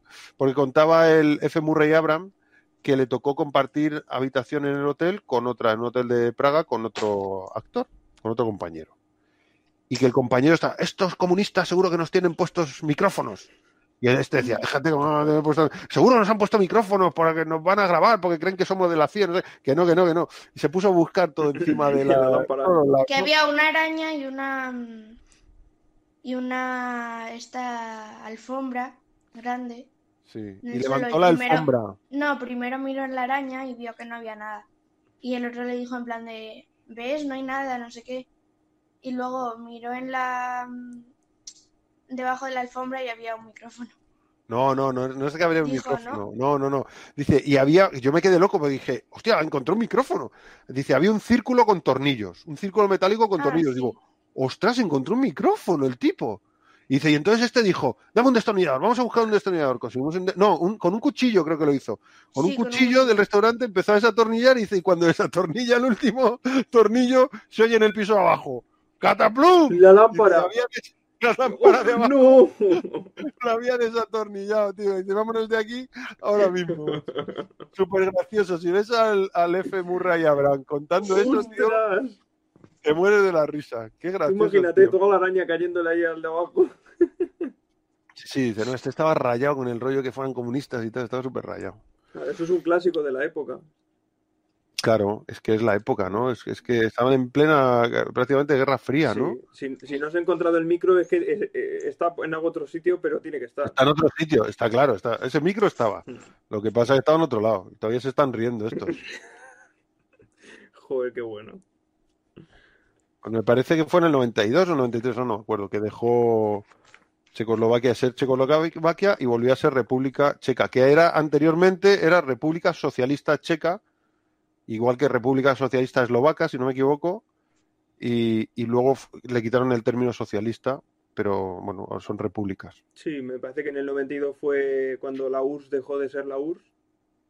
Exacto, fue- dejó de ser la Unión Soviética, ¿no? Mm. y fue Rusia ya. Eh, pues eh, no sé si queréis comentar algo más de la peli. La verdad es que la peli es inacabable, no te la acabas, ¿eh? No, no, joder, es que da para tanto como con lo que dura. Y nos Dale, han dale. tenido que ir dejando y hoy que no había mucha gente. Sí. Hombre, también hemos empezado más tarde de lo normal, ¿eh?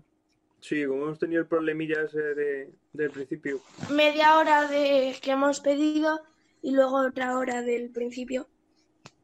Sí, aquí, Ya llevamos tres horas y cuarto. aquí llevamos dos horas y cuarto. Y en el otro lado otra hora. Así que Me está diciendo Miguel que vaya palizón de día. Sí, Le digo, nosotros estamos aquí, si quieres todavía estás a tiempo. No creo que ya se conecte. tendrá unas ganas el hombre. Pues si queréis, hacemos el sorteo de la próxima. Venga, vale, vamos a hacer sorteo la próxima. Eh, eh, ¿Lo hago yo, primo, en mi pantalla o lo haces tú en la tuya? Eh, mejor vosotros, porque yo no sé cómo, cómo se hace. Voy. solo tienes que ir aquí. a Google y buscar spinner, así que tampoco. Vale, mira, ¿ves? Este, aquí tengo a Andy Kaufman. Tenéis que miraros esta peli, Man on the Moon. De, Ay. de este tipo. Bueno, eh, es que ahora no lo veis, pero lo veréis cuando veáis la grabación. Y aquí meto Spinner, ¿no? Pero yo no veo que estés compartiendo pantalla. Ah, no, no, no estoy compartiendo pantalla, pero lo es- eh, digo que lo veréis en la grabación, porque estoy grabándolo por si acaso. Ahora voy a compartir pantalla. ¿Y dónde está esto? Aquí. Pestañas de Chrome Spinner. Vale, Spinner. entonces, nos quedaban tres pelis que voy a mirar aquí cuáles son. Eh, buscar y yo pongo aquí mm, uh, Amadeus, Amadeus. Bueno, no, voy a poner Conan, que sea más fácil que salga. Porque un Amadeus me va a salir mil cosas de Amadeus. Conan, aquí tenemos esto. Entonces me hago una copia y ponemos aquí. Vamos a proceder al sorteo de la próxima. Un segundino. Sigue, dale.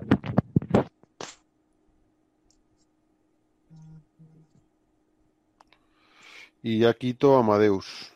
Y entonces el 1 es la última noche, que es la del primo. El 2 sería Conan de Barbarian, y que es la mía. Y el 3, el jinete pálido, que es la de Miguel. Mm. Vale. Estas son las candidatas.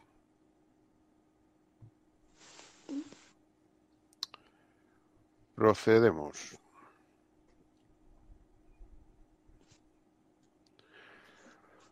Vale, voy a hacer un, un vídeo aquí a la peña, ¿eh? Un segundín.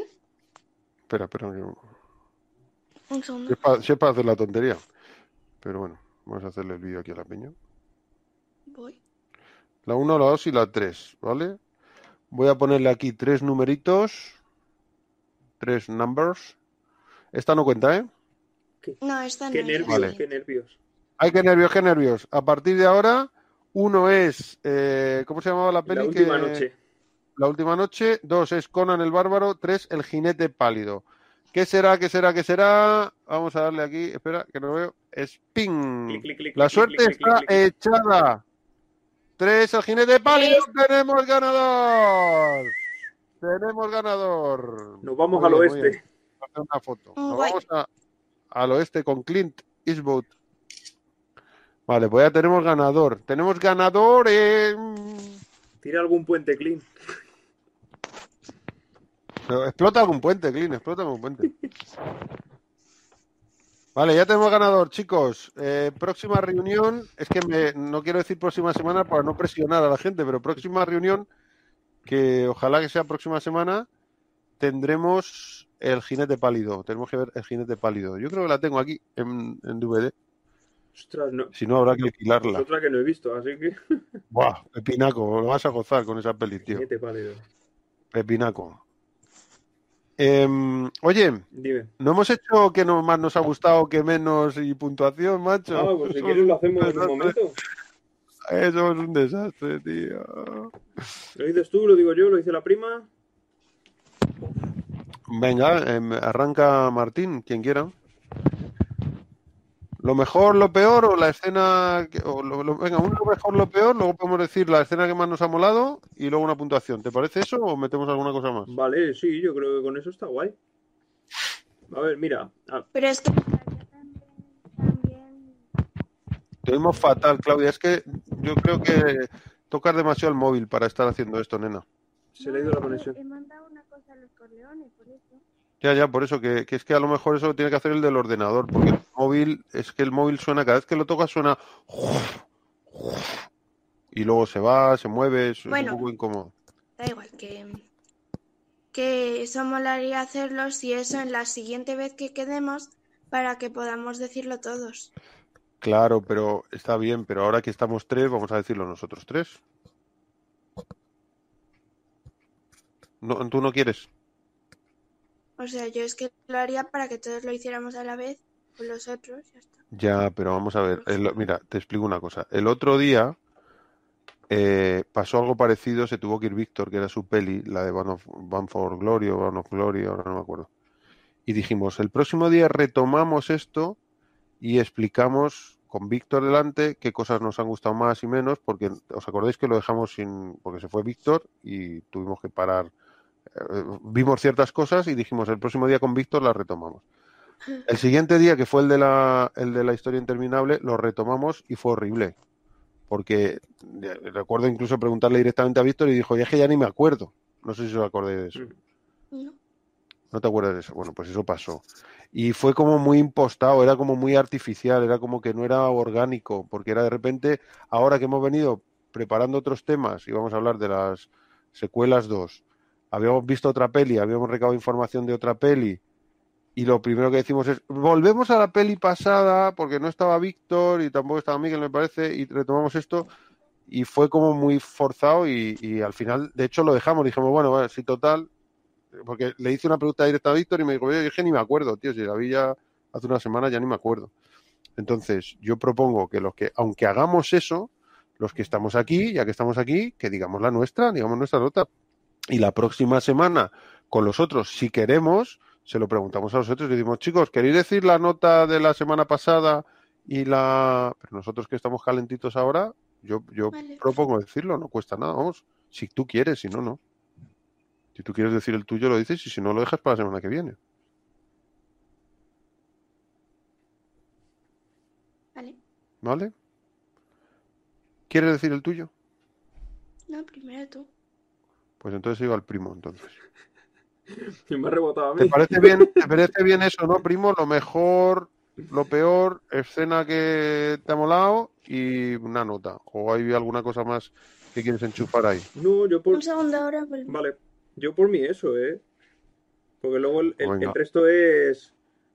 eh, bueno, si el próximo día mm, da tiempo y tal, el meter algo relacionado con la- lo que pasó realmente con, con lo del el hombre misterioso que fue a encargar el Requiem y todo eso, que son curiosidades.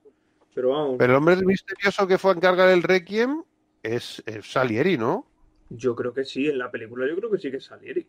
Ah, vale, que dices que había un hombre misterioso en la, en la vida real. Sí, en la, claro, es que es que luego te sales de la peli y, y empiezas a leer que, que está todo amoldado a la película. Entonces, pues claro, se te va un poco del, del atractivo de la peli en la realidad. Sí, ¿no? Claro. Pero bueno, eh, saliendo de la peli a la realidad, el, el- el tema de lo del Requiem era un, era un conde quien fue a encargar el, el Requiem para, para su esposa que había fallecido. Y se ve que este hombre le entraba la manía de rascar el nombre y poner el suyo luego. Como si lo hubiera escrito. Vaya, hombre, vaya, un rascador profesional. Aquí es que, que no corre bien. vuela, ¿eh? Joder. Muy bien, hombre, qué majo, rascatore. ¿El qué? ¿Qué pasó? Pues que te lo has perdido. Que luego lo ves en el, en el, en el vídeo, en la grabación. Que por aquel entonces la gente ya tenía mucha cara prima. Sí, que plagiaban cosas que hacía Mozart. y- Que había mucho listo. Pues eso es guapo. Sí, a mí me ha pasado que luego nos hemos puesto un pequeño documental sobre Mozart, sobre curiosidades de la vida de Mozart realmente. Mm. Y, y, claro, es que está la peli, curiosidades de la peli, y luego, que es otra cosa que no hemos comentado, pero bueno, estamos en tiempo todavía de descuento. Que claro, que la película no intenta ser una biografía real de, de Mozart y de Salieri, sino que juega un poco primero con esa, esa rivalidad, digamos, eh, histórica entre Salieri y Mozart. Y además, yo creo que lo solventa muy bien Milos Forman y, y Peter eh, Seifer, porque mm, en realidad ellos te están contando una historia que cuenta Salieri cuando el viejo está an- antes de morir. Está en un psiquiátrico, Salieri, está en un hospital, enfermos mentales. Mm. Entonces te cuentan es. Nosotros no decimos que esto haya pasado. Claro. Es que si Salieri hubiese contado esto, pues lo hubiera contado a lo mejor de esta manera o no. ¿No? Porque es un señor mayor que encima está en una, en una institución psiquiátrica Claro. Vamos a ver. y, y claro, y luego además es ficción, que es una adaptación, con lo cual, porque esto parece ser que es la adaptación de la obra de este hombre, pero a la vez la obra de este hombre del 79 era otra adaptación de una obra del 73 y a la vez era una adaptación de un libreto, de un libro, ahora no me acuerdo. De una ópera. Eh, o de una ópera, efectivamente. Entonces, bueno, es un poco el teléfono estropeado también. To- hombre, la historia es conocida, pero hoy día todavía no se sabe de qué murió Mozart. Lo que tengo entendido es que no se sabe de qué murió, No. con certeza. Y fíjate No. lo que me has dicho, que no- yo no lo sabía, que no se sabe ni dónde está enterrado, pues imagínate. Sí. imagínate. Tienen puesta una estatua de hace unos pocos años en el que pone WA Mozart, pero ya está. No se han encontrado. Kilosa, kilosa. No se sabe, no se sabe. Es que es increíble. Bueno, pues venga, vamos tú con lo mejor, lo peor y esas cosas. A ver, a mí, como he comentado antes, lo que más me ha gustado es son los diálogos. Aparte de luego la ambientación, los vestuarios y demás, que eso es, es, es increíble. A mí me ha gustado mucho ciertos diálogos, sobre todo, y que, y que no me han aburrido. O sea, porque en una peli de tres horas te meten 20 minutos de diálogo y como sea un diálogo un poco espeso, hasta luego, Mari Carmen. Mm. Lo que menos me ha gustado no haberla visto antes. Sí, ¿no? Sí. ¿Crees que ha envejecido la peli? Mm, ¿En qué sentido? Eh, ¿Que no, que no se salva nada de lo que hay ahora? En, en el sentido de que si, si podría colar por una peli de los últimos 10 años.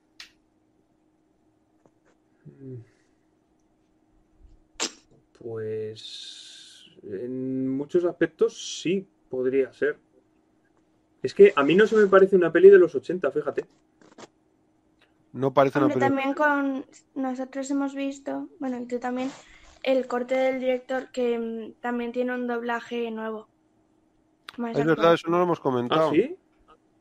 Mm. Sí, el doblaje en español, claro, es que tú lo has visto en versión original, Ujú. que igual hay que, mm, o sea, cada uno que haga lo que quiera, pero igual es buena propuesta ir viendo las pelis en versión original, porque es que es un poco putada, tío, perderte en la interpretación del actor poniéndole otra voz encima. Digo, cuando queremos ser un poco críticos con lo que estamos viendo, ¿no? Bueno, pues en el doblaje de la versión de cines del 84, que se estrenó, imagino, aquí en el 85 o en el 84, final del 84, eh, se hizo un doblaje, un, pues, pues, un director de doblaje con actores de doblaje y se le puso voz.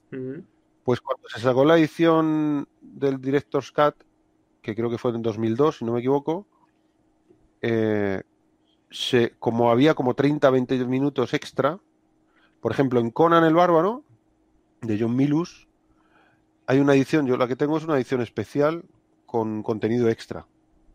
No sé si es un Director's Cut, pero es con contenido, escenas extras, ¿no? Igual hay cinco o seis estre- escenas en la peli, o cuatro o cinco. Claro, tienen el doblaje y cuando vienen las, eh, el doblaje en castellano y cuando vienen las escenas nuevas están en inglés. Uf, Eso es, es muy Mm. chocante, tío. Es muy chocante. Sí. eso le... Claro, sí. Di, di, di. Dime, No, no, termina, No, termina. no, perdón. No, dilo, dilo, que yo, yo, yo no pierdo No, es que eh, en Blade Runner hicieron algo parecido. Que hay, hay algunas rabia. escenas que las, que, que las ampliaron de la peli y no las doblaron. Más doblaron.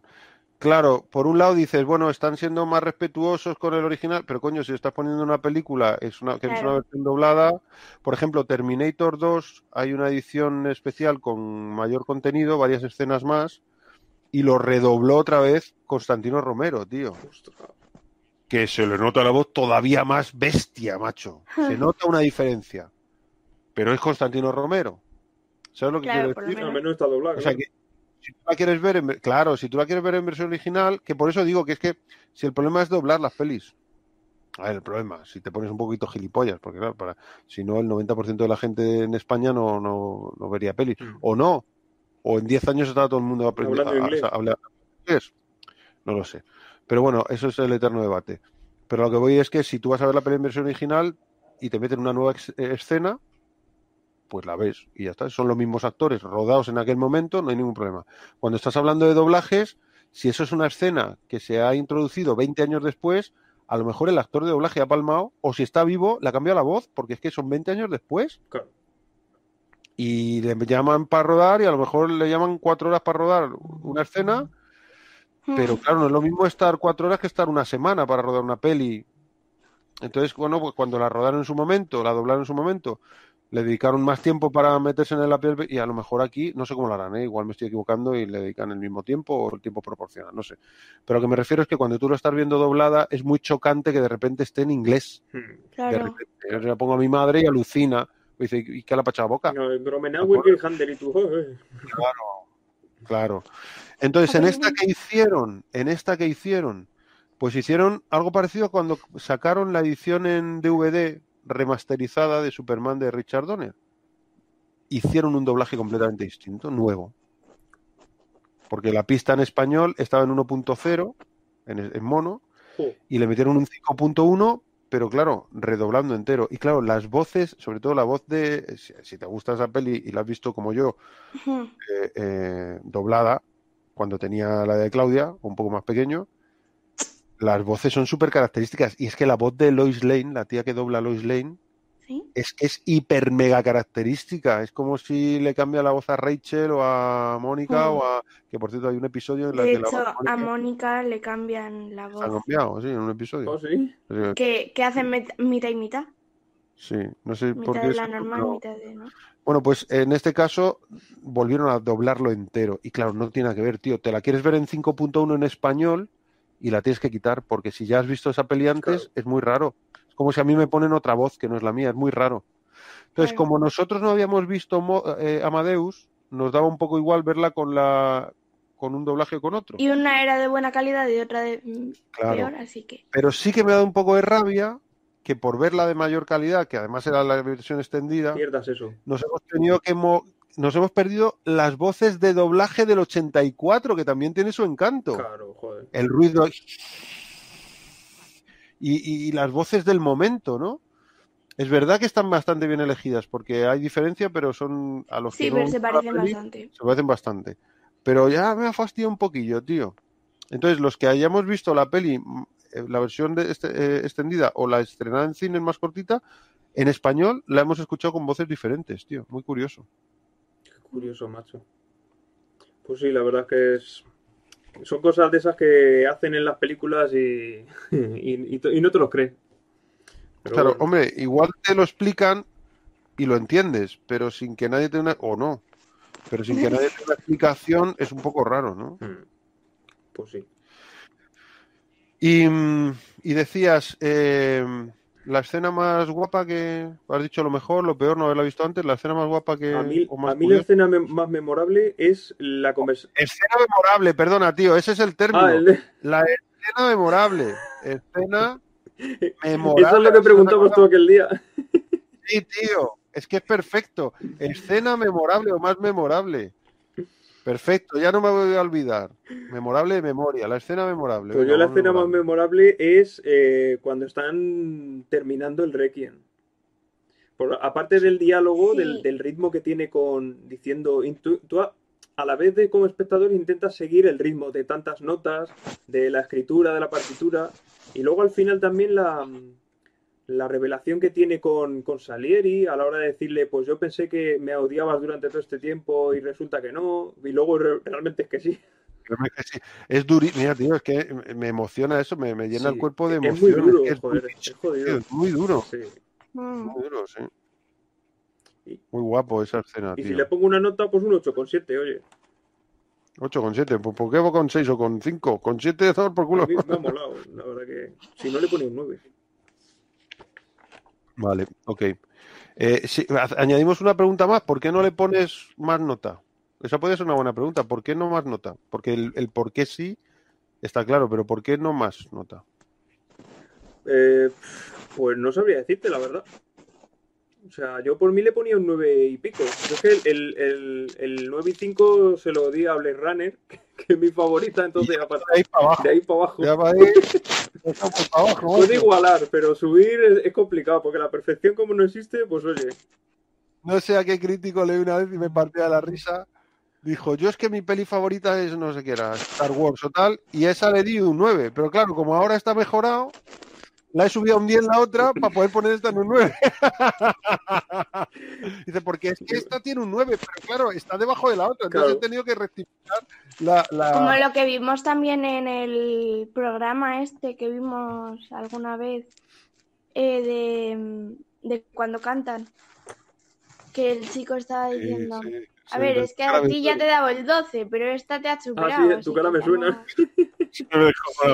Sí, sí, entonces ahora, claro, te dan 12, esta te has superado, pues te la daré la semana que viene, porque es que esta ya no te puede dar lo, más. lo ¿no? que mola es cuando dicen, pero si te hemos dado un 6, y un 6 es un bien, hombre, en base a cero, pero si empiezas contando de 4, el 6 es una porquería.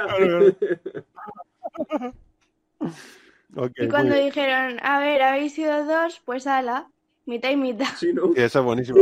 Dos. Es un 12 si sumáis los Claro. dos. Sí, sí, no sé cómo se llama ese chaval, el catalán ese, muy gracioso. Qué bueno. Bueno, eh, Claudia, ¿dices tú? Eh, a ver, di las preguntas. Eh, No. ¿qué, qué es lo mejor que te ha parecido lo mejor de la peli, lo peor, la escena memorable y la nota que le das? A ver, pues la escena memorable también, igual que el primo, porque esa escena de que los dos están con la partitura del este, eh, no sé, mola mucho y además no aburre. Eh, cosa que decían en el este el documental que mm, que vieron a dos músicos de verdad hacer eso y dijeron qué aburrido es esto, es que no eran actores. Ah, sí, bueno. que cuando estaban haciendo un poco como, había como Sí, unos para que asesores, Sí, ¿no? que les decían, esto sería así, la terminología que utilizaríamos sería esta, yo le diría, pues fa, re bemol, tal, en dos tiempos, en, en piano, piano, y claro, ellos iban hipeando y tenían un, un audífono en el que les iban no- diciendo lo que tenían que decir para que coincidieran para que luego con las notas sí. en la edición, que luego hay un momento muy bonito de esa escena que le ponen las notas, van poniendo la composición, según lo van diciendo ellos, ponen de fondo Sí. Qué chulo. y dice, perdón, y dice Sí, sí, que, no. que, claro, que era alucinante, dice, era alucinante verlos, dice, pero lo hacían fatal, porque claro, no eran actores. Entonces, estaban cada uno en nuestra posición, eso lo dice el, ay, ¿cómo se llama este tío? El, el Tom Jules, Tom Hughes, me sale John, John Hughes me sale, tío. Tom, Tom, Tom Jules. Decía, evidentemente lo hacían muy bien, pero claro, estaban imitándonos, o sea, haciendo uno de Mozart y otro de Salieri y lo hacían horri- dice, pero horriblemente mal, porque claro, y luego dice, no eran actores, ¿no? Pero era alucinante verlos cómo lo hacían y con qué destreza y qué terminología utilizaban, claro. Qué pasada. Qué bueno. Qué bueno, tío, sí. lo que menos me gusta, pues no te podría decir exactamente, pero por el medio, eh, igual que vosotros habéis dicho, el medio era más aburrido y pues alguna escena del medio pues me, sí, sí que podría decir, pero no, no te sé decir una aquí en plan de esta por el medio. Em, Y la escena memorable, ah, no, perdón, y lo Ya que te la más he dicho. perdón, lo que más te lo que más me ha gustado... ¿Cómo te gusta lo memorable, primo? Lo que más me ha gustado, pues puede ser. Hay varias cosas, pero por ejemplo se me ocurre lo de cuando es- está al principio que se ve a Mozart con los ojos vendados tocando el piano y a Salieri eh, con los ojos vendados jugando a la gallinita ciega. Mm, eso está muy bien. Me esa enamora mucho. Es muy buena analogía. ¿Y nota? ¿Le das alguna nota? Eh, nueve, Un 9 es alta, ¿eh? ocho y medio, nueve. por ahí. Bueno, bueno, la que usted quiera, oiga, a mí que me dice. 8,7, primo. Digo, Sí, venga, pues, Oye, es que y es por- eso, está entre un nueve y un ocho y medio. Vale, y, pues un 8,7 entonces, ¿está bien? Sí. Vale, ¿y por qué no le das más nota? ¿Qué es lo que tiene esta película o no tiene para que no le des más nota? Pues a ver, por ejemplo, que en algunos momentos, bueno, aparte de que la mitad, eh, a la mitad, ¿no? Como habéis dicho antes, es bastante más aburrida y se llega a hacer un poco larga. También que mm, hay momentos, sobre todo por el medio, que no veo al actor que hace de Mozart de Mozart. Es como me rechina mucho en algunos momentos. ¿Pero por algo concreto? No, no te puedo decir por qué, porque tampoco lo sé, pero me rechina. Las pelucas. No, Ojo, qué pelucones llevan algunas tías, ya macho. ves. Y un sombreraco que te cagas, se quita el sombreraco y que es que, claro, lleva un melón debajo, un, pel- un pelucón, Qué, qué- que dices, claro, qué exageración. dice Claudia, exageración, tío, pero eso está sacado tal cual de la realidad, Sí, sí. eso sí que está sacado tal cual, documentadísimo. Pero dice Claudia, jo, qué, qué sombrero más exagerado. Claro, se lo quita y es que tiene un pelo, un melón, eh, que cómo no va a llevar ese sombrero, ¿no? Para ese culo, ese, ese, ese cagao. Vale, bueno, yo mi, lo que más me ha gustado yo creo que es, jolín, es, es que hay muchas cosas, pero si los pongo en orden, la ambientación, tío. A mí la ambientación me ha parecido que estaba todo el rato que estaba viendo si hubiese, si alguien hubiese viajado al pasado con una cámara eh, actual, moderna, y hubiera tomado imágenes de la Viena, o en este caso Praga, pero Viena del siglo XVIII. Claro, por eso que no parece del 84. Sí, sí, claro, por eso creo que cuando te he preguntado si te parece que ha envejecido, a mí me parece que ha envejecido muy bien gracias a que la música que tiene es música clásica, toda la composición es música de Mozart, todo el rato, que como bien dice en el documental es el tercer eh, Sí, protagonista, es un personaje. es un personaje más, efectivamente, y, mm, y gracias a eso, entonces no hay una música que tú asocies a una época, salvo a la época del siglo XVIII, música clásica, ¿no? De, de ese, de ese siglo Mm. y de Mozart. Y como estás viéndolo, encaja perfectamente. Y luego, como está ambientada en el siglo XVIII, pues. eh, y está tan bien ambientada en el siglo XVIII, me parece que, que es muy reseñable la. mm, Claro, la ciudad de Praga, que es que es así. Seguramente vas ahora y es más o menos parecida. Y, y toda la, la peluquería, maquillaje, em, eh, vestuario, y luego la foto, tío, que el Milos Forman, aparte que es un director que flipas, debe tener un dire de foto en esa peli, no he visto que no es- pero la fotografía de esa peli es alucinante, los encuadres, hay algunos encuadres que es una pasada. Mm. Cuando va, bueno, las partes, por ejemplo, cuando viene Mozart, que se ha- viene cargado para no dar dos viajes, que llega a su casa ahí con un pedo como Alfredo, hay unas tomas ahí, tío, que, que estás viendo mm, la normalidad de la ciudad y el detalle de cómo está el tío, pero todo metido en el mismo plano, muy curioso. O bueno, el plano de la foto, que es una foto de cuando él llega a su casa y ve al padre, que parece como un- que, que viene el demonio a buscarle, tío. Sí. Y le, se queda como, padre, pero tú le sigues viendo esa sombra con los brazos abiertos que parece Drácula, tío, y dice, no vas para allá, no vayas. Eso es maravilloso, y eso me parece que es trabajo del director y del diré de foto, ¿no? Mm. Vamos, yo la- sin duda lo mejor para mí, la ambientación, vestuario, maquillaje, todo ese rollo me parece salvaje. Y luego otras cosas, pero ya irían en segundo plano, es para decir más cosas, ¿no? Como por ejemplo la interpretación del tipo este, o, mm, o todos los, eh, los momentos en los que están hay emociones respaldadas con la música concreta, como cuando están a- luego en el en la- un poco más exagerado ahí, menos sutil, pero que están con el requiem y terminan un poco de organizarlo y entonces él empieza a decir ya las notas leyéndolas y se em- empieza a escuchar cada uno de los de los de los momentos, eso me ha gustado mucho. Pero bueno, lo mejor para mí de la peli, eso, la ambientación, en todos los sentidos. Luego, lo peor, pues que se me hace un poco larga. Hmm. Lo peor para mí es que se me hace un poco larga. Y, y sobre todo el segundo acto. Se me hace un poco Sí. lento. Eh, además de larga, porque dice, bueno, es larga, pero hostia, la de Bound of Glory, o Bound for Glory, ahora no recuerdo, la de esta tierra en mi for Glory. tierra, Bound for Glory. Esa ha durado tres horacas, ¿eh? Hmm. Dos horas Sí. y media, Y a mí no tres. se me hizo larga. No se me hizo larga en ningún momento, macho. No se me hizo lenta en ningún momento. Y eso, que- porque una cosa es que la peli sea lenta y otra cosa que, que le falte ritmo, que no estén pasando cosas constantemente, ¿no? Y en esta hay un momento que como que entramos como ahí como en un bucle, en el segundo, Sí. Sí, el segundo acto. Y es como que se repite algo que no sé si es que ya está dicho o no, pero me da la sensación como que se, se queda un poco encajado. Se queda como intentando girar las ruedas en el barro un ratito. Lo que pasa es que como estás viendo magníficos actores, magnífica música, magnífica dirección, magnífica fotografía, magnífica ambientación, se lleva muy bien. Es un trago que no es Tiras amargo. con ello. Pero claro, tiras para adelante. Pero yo he, mira, he mirado la hora un par de veces, ¿eh? he dicho, ¿cuánto queda esto? sí, y yo. Claro, claro, esto avanza o no avanza cuando termina.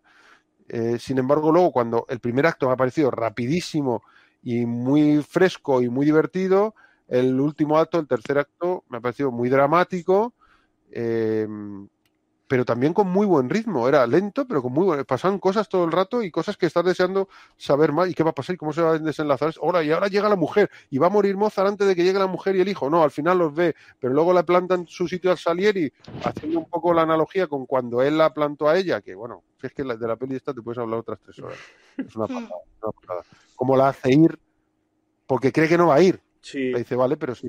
Con tal de, de no tener que hablar con él, dice, vale, yo hablo, yo hablo con el emperador, pero entonces un favor se paga con otro. Vente para acá. Cuando tú sabes que el tío le ha, le ha jurado castidad a Dios y que no va a hacer nada con la tía. Y la tía se planta. Sí, sí. Dice, ¿y ahora qué hago?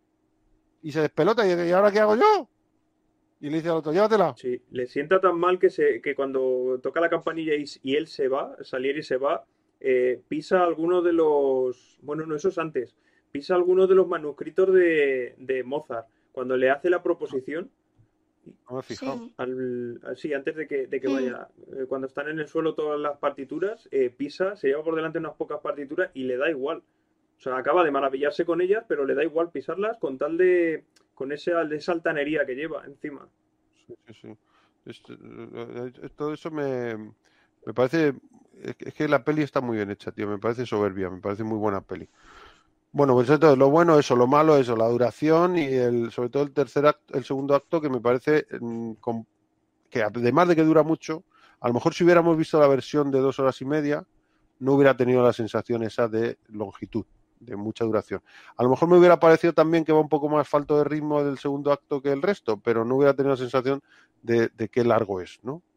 Y luego, la escena memorable, es que la que habéis dicho es buenísima, claro, esa es muy buena. Em, Qué gracioso, llevamos casi tres horas hablando Sí. por aquí y más llevamos una hora del otro lado. ¿eh? una hora en el otro lado, casi cuatro horas. Madre mía. Bueno, igual no es memorable, pero es, me parece muy dramática, tiene una fuerza dramática salvaje, que es cuando llevan el ataúd, que estás viendo que va al cementerio, y es un ataúd de esos que tiene una portañica, así que dices que no se les va a caer por ahí el muerto. Y Es que para tirar al muerto, tío. Claro. Y lo tiran así, como el que tira la basura, macho. Ya. Y cae una fosa común y le echan cal viva, imagino que para el desparasitar, evitar la proliferación de microorganismos patógenos, ¿no? Le echamos cal viva ahí. Y bueno, a esperar a que venga otro, porque esto no lo vamos a cerrar hasta que haya 50 o los que toquen, ¿no? Con Sí. 50 cerramos ya. Entonces se le echa la cal viva para que no haya microorganismos, pero porque esto va a quedar ahí, pudriéndose. Y es Mozart, tío. Y bueno, mm, entra dentro de la escena que decís vosotros, pero el hecho de que él se muere, como dice Claudia, se muere creyendo que el otro es bueno, macho, que le quiere, que le aprecia. Y ha sido un poco el detonador de toda la penuria de él, porque él se ha encargado de decir, de hacer correr por, por, Viena que era un moroso, que era un lascivo, por eso no le han dado cur- O sea que en realidad el tipo le ha hecho el, el sobre, le ha hecho la cama, Claro. pero de una manera tremenda. No le mató, Pero- pero, le mató. No le mata con sus manos, pero casi sí, ¿no? En la película, ¿no? Pero, pero le ha faltado eso, Mm. porque lo dice, dice, en, en la cabeza lo he pensado muchas veces, pero con las manos, ¿cómo hace un hombre eso con las manos? A quitarle la vida a otro. Que puede estar Claro. maravillado, ¿no?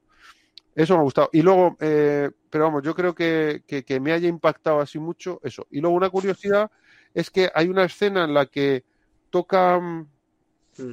el piano da la vuelta. Y yo digo, ¿y Sí. dónde está? ¿Dónde he visto yo eso antes? En Bohemian Rhapsody, tío. En Sí. Bohemian Rhapsody. eh, ¿Cómo se llama? Eh, Rami Malek. Sí, Rami, Rami Malek. sí. Rami Malek.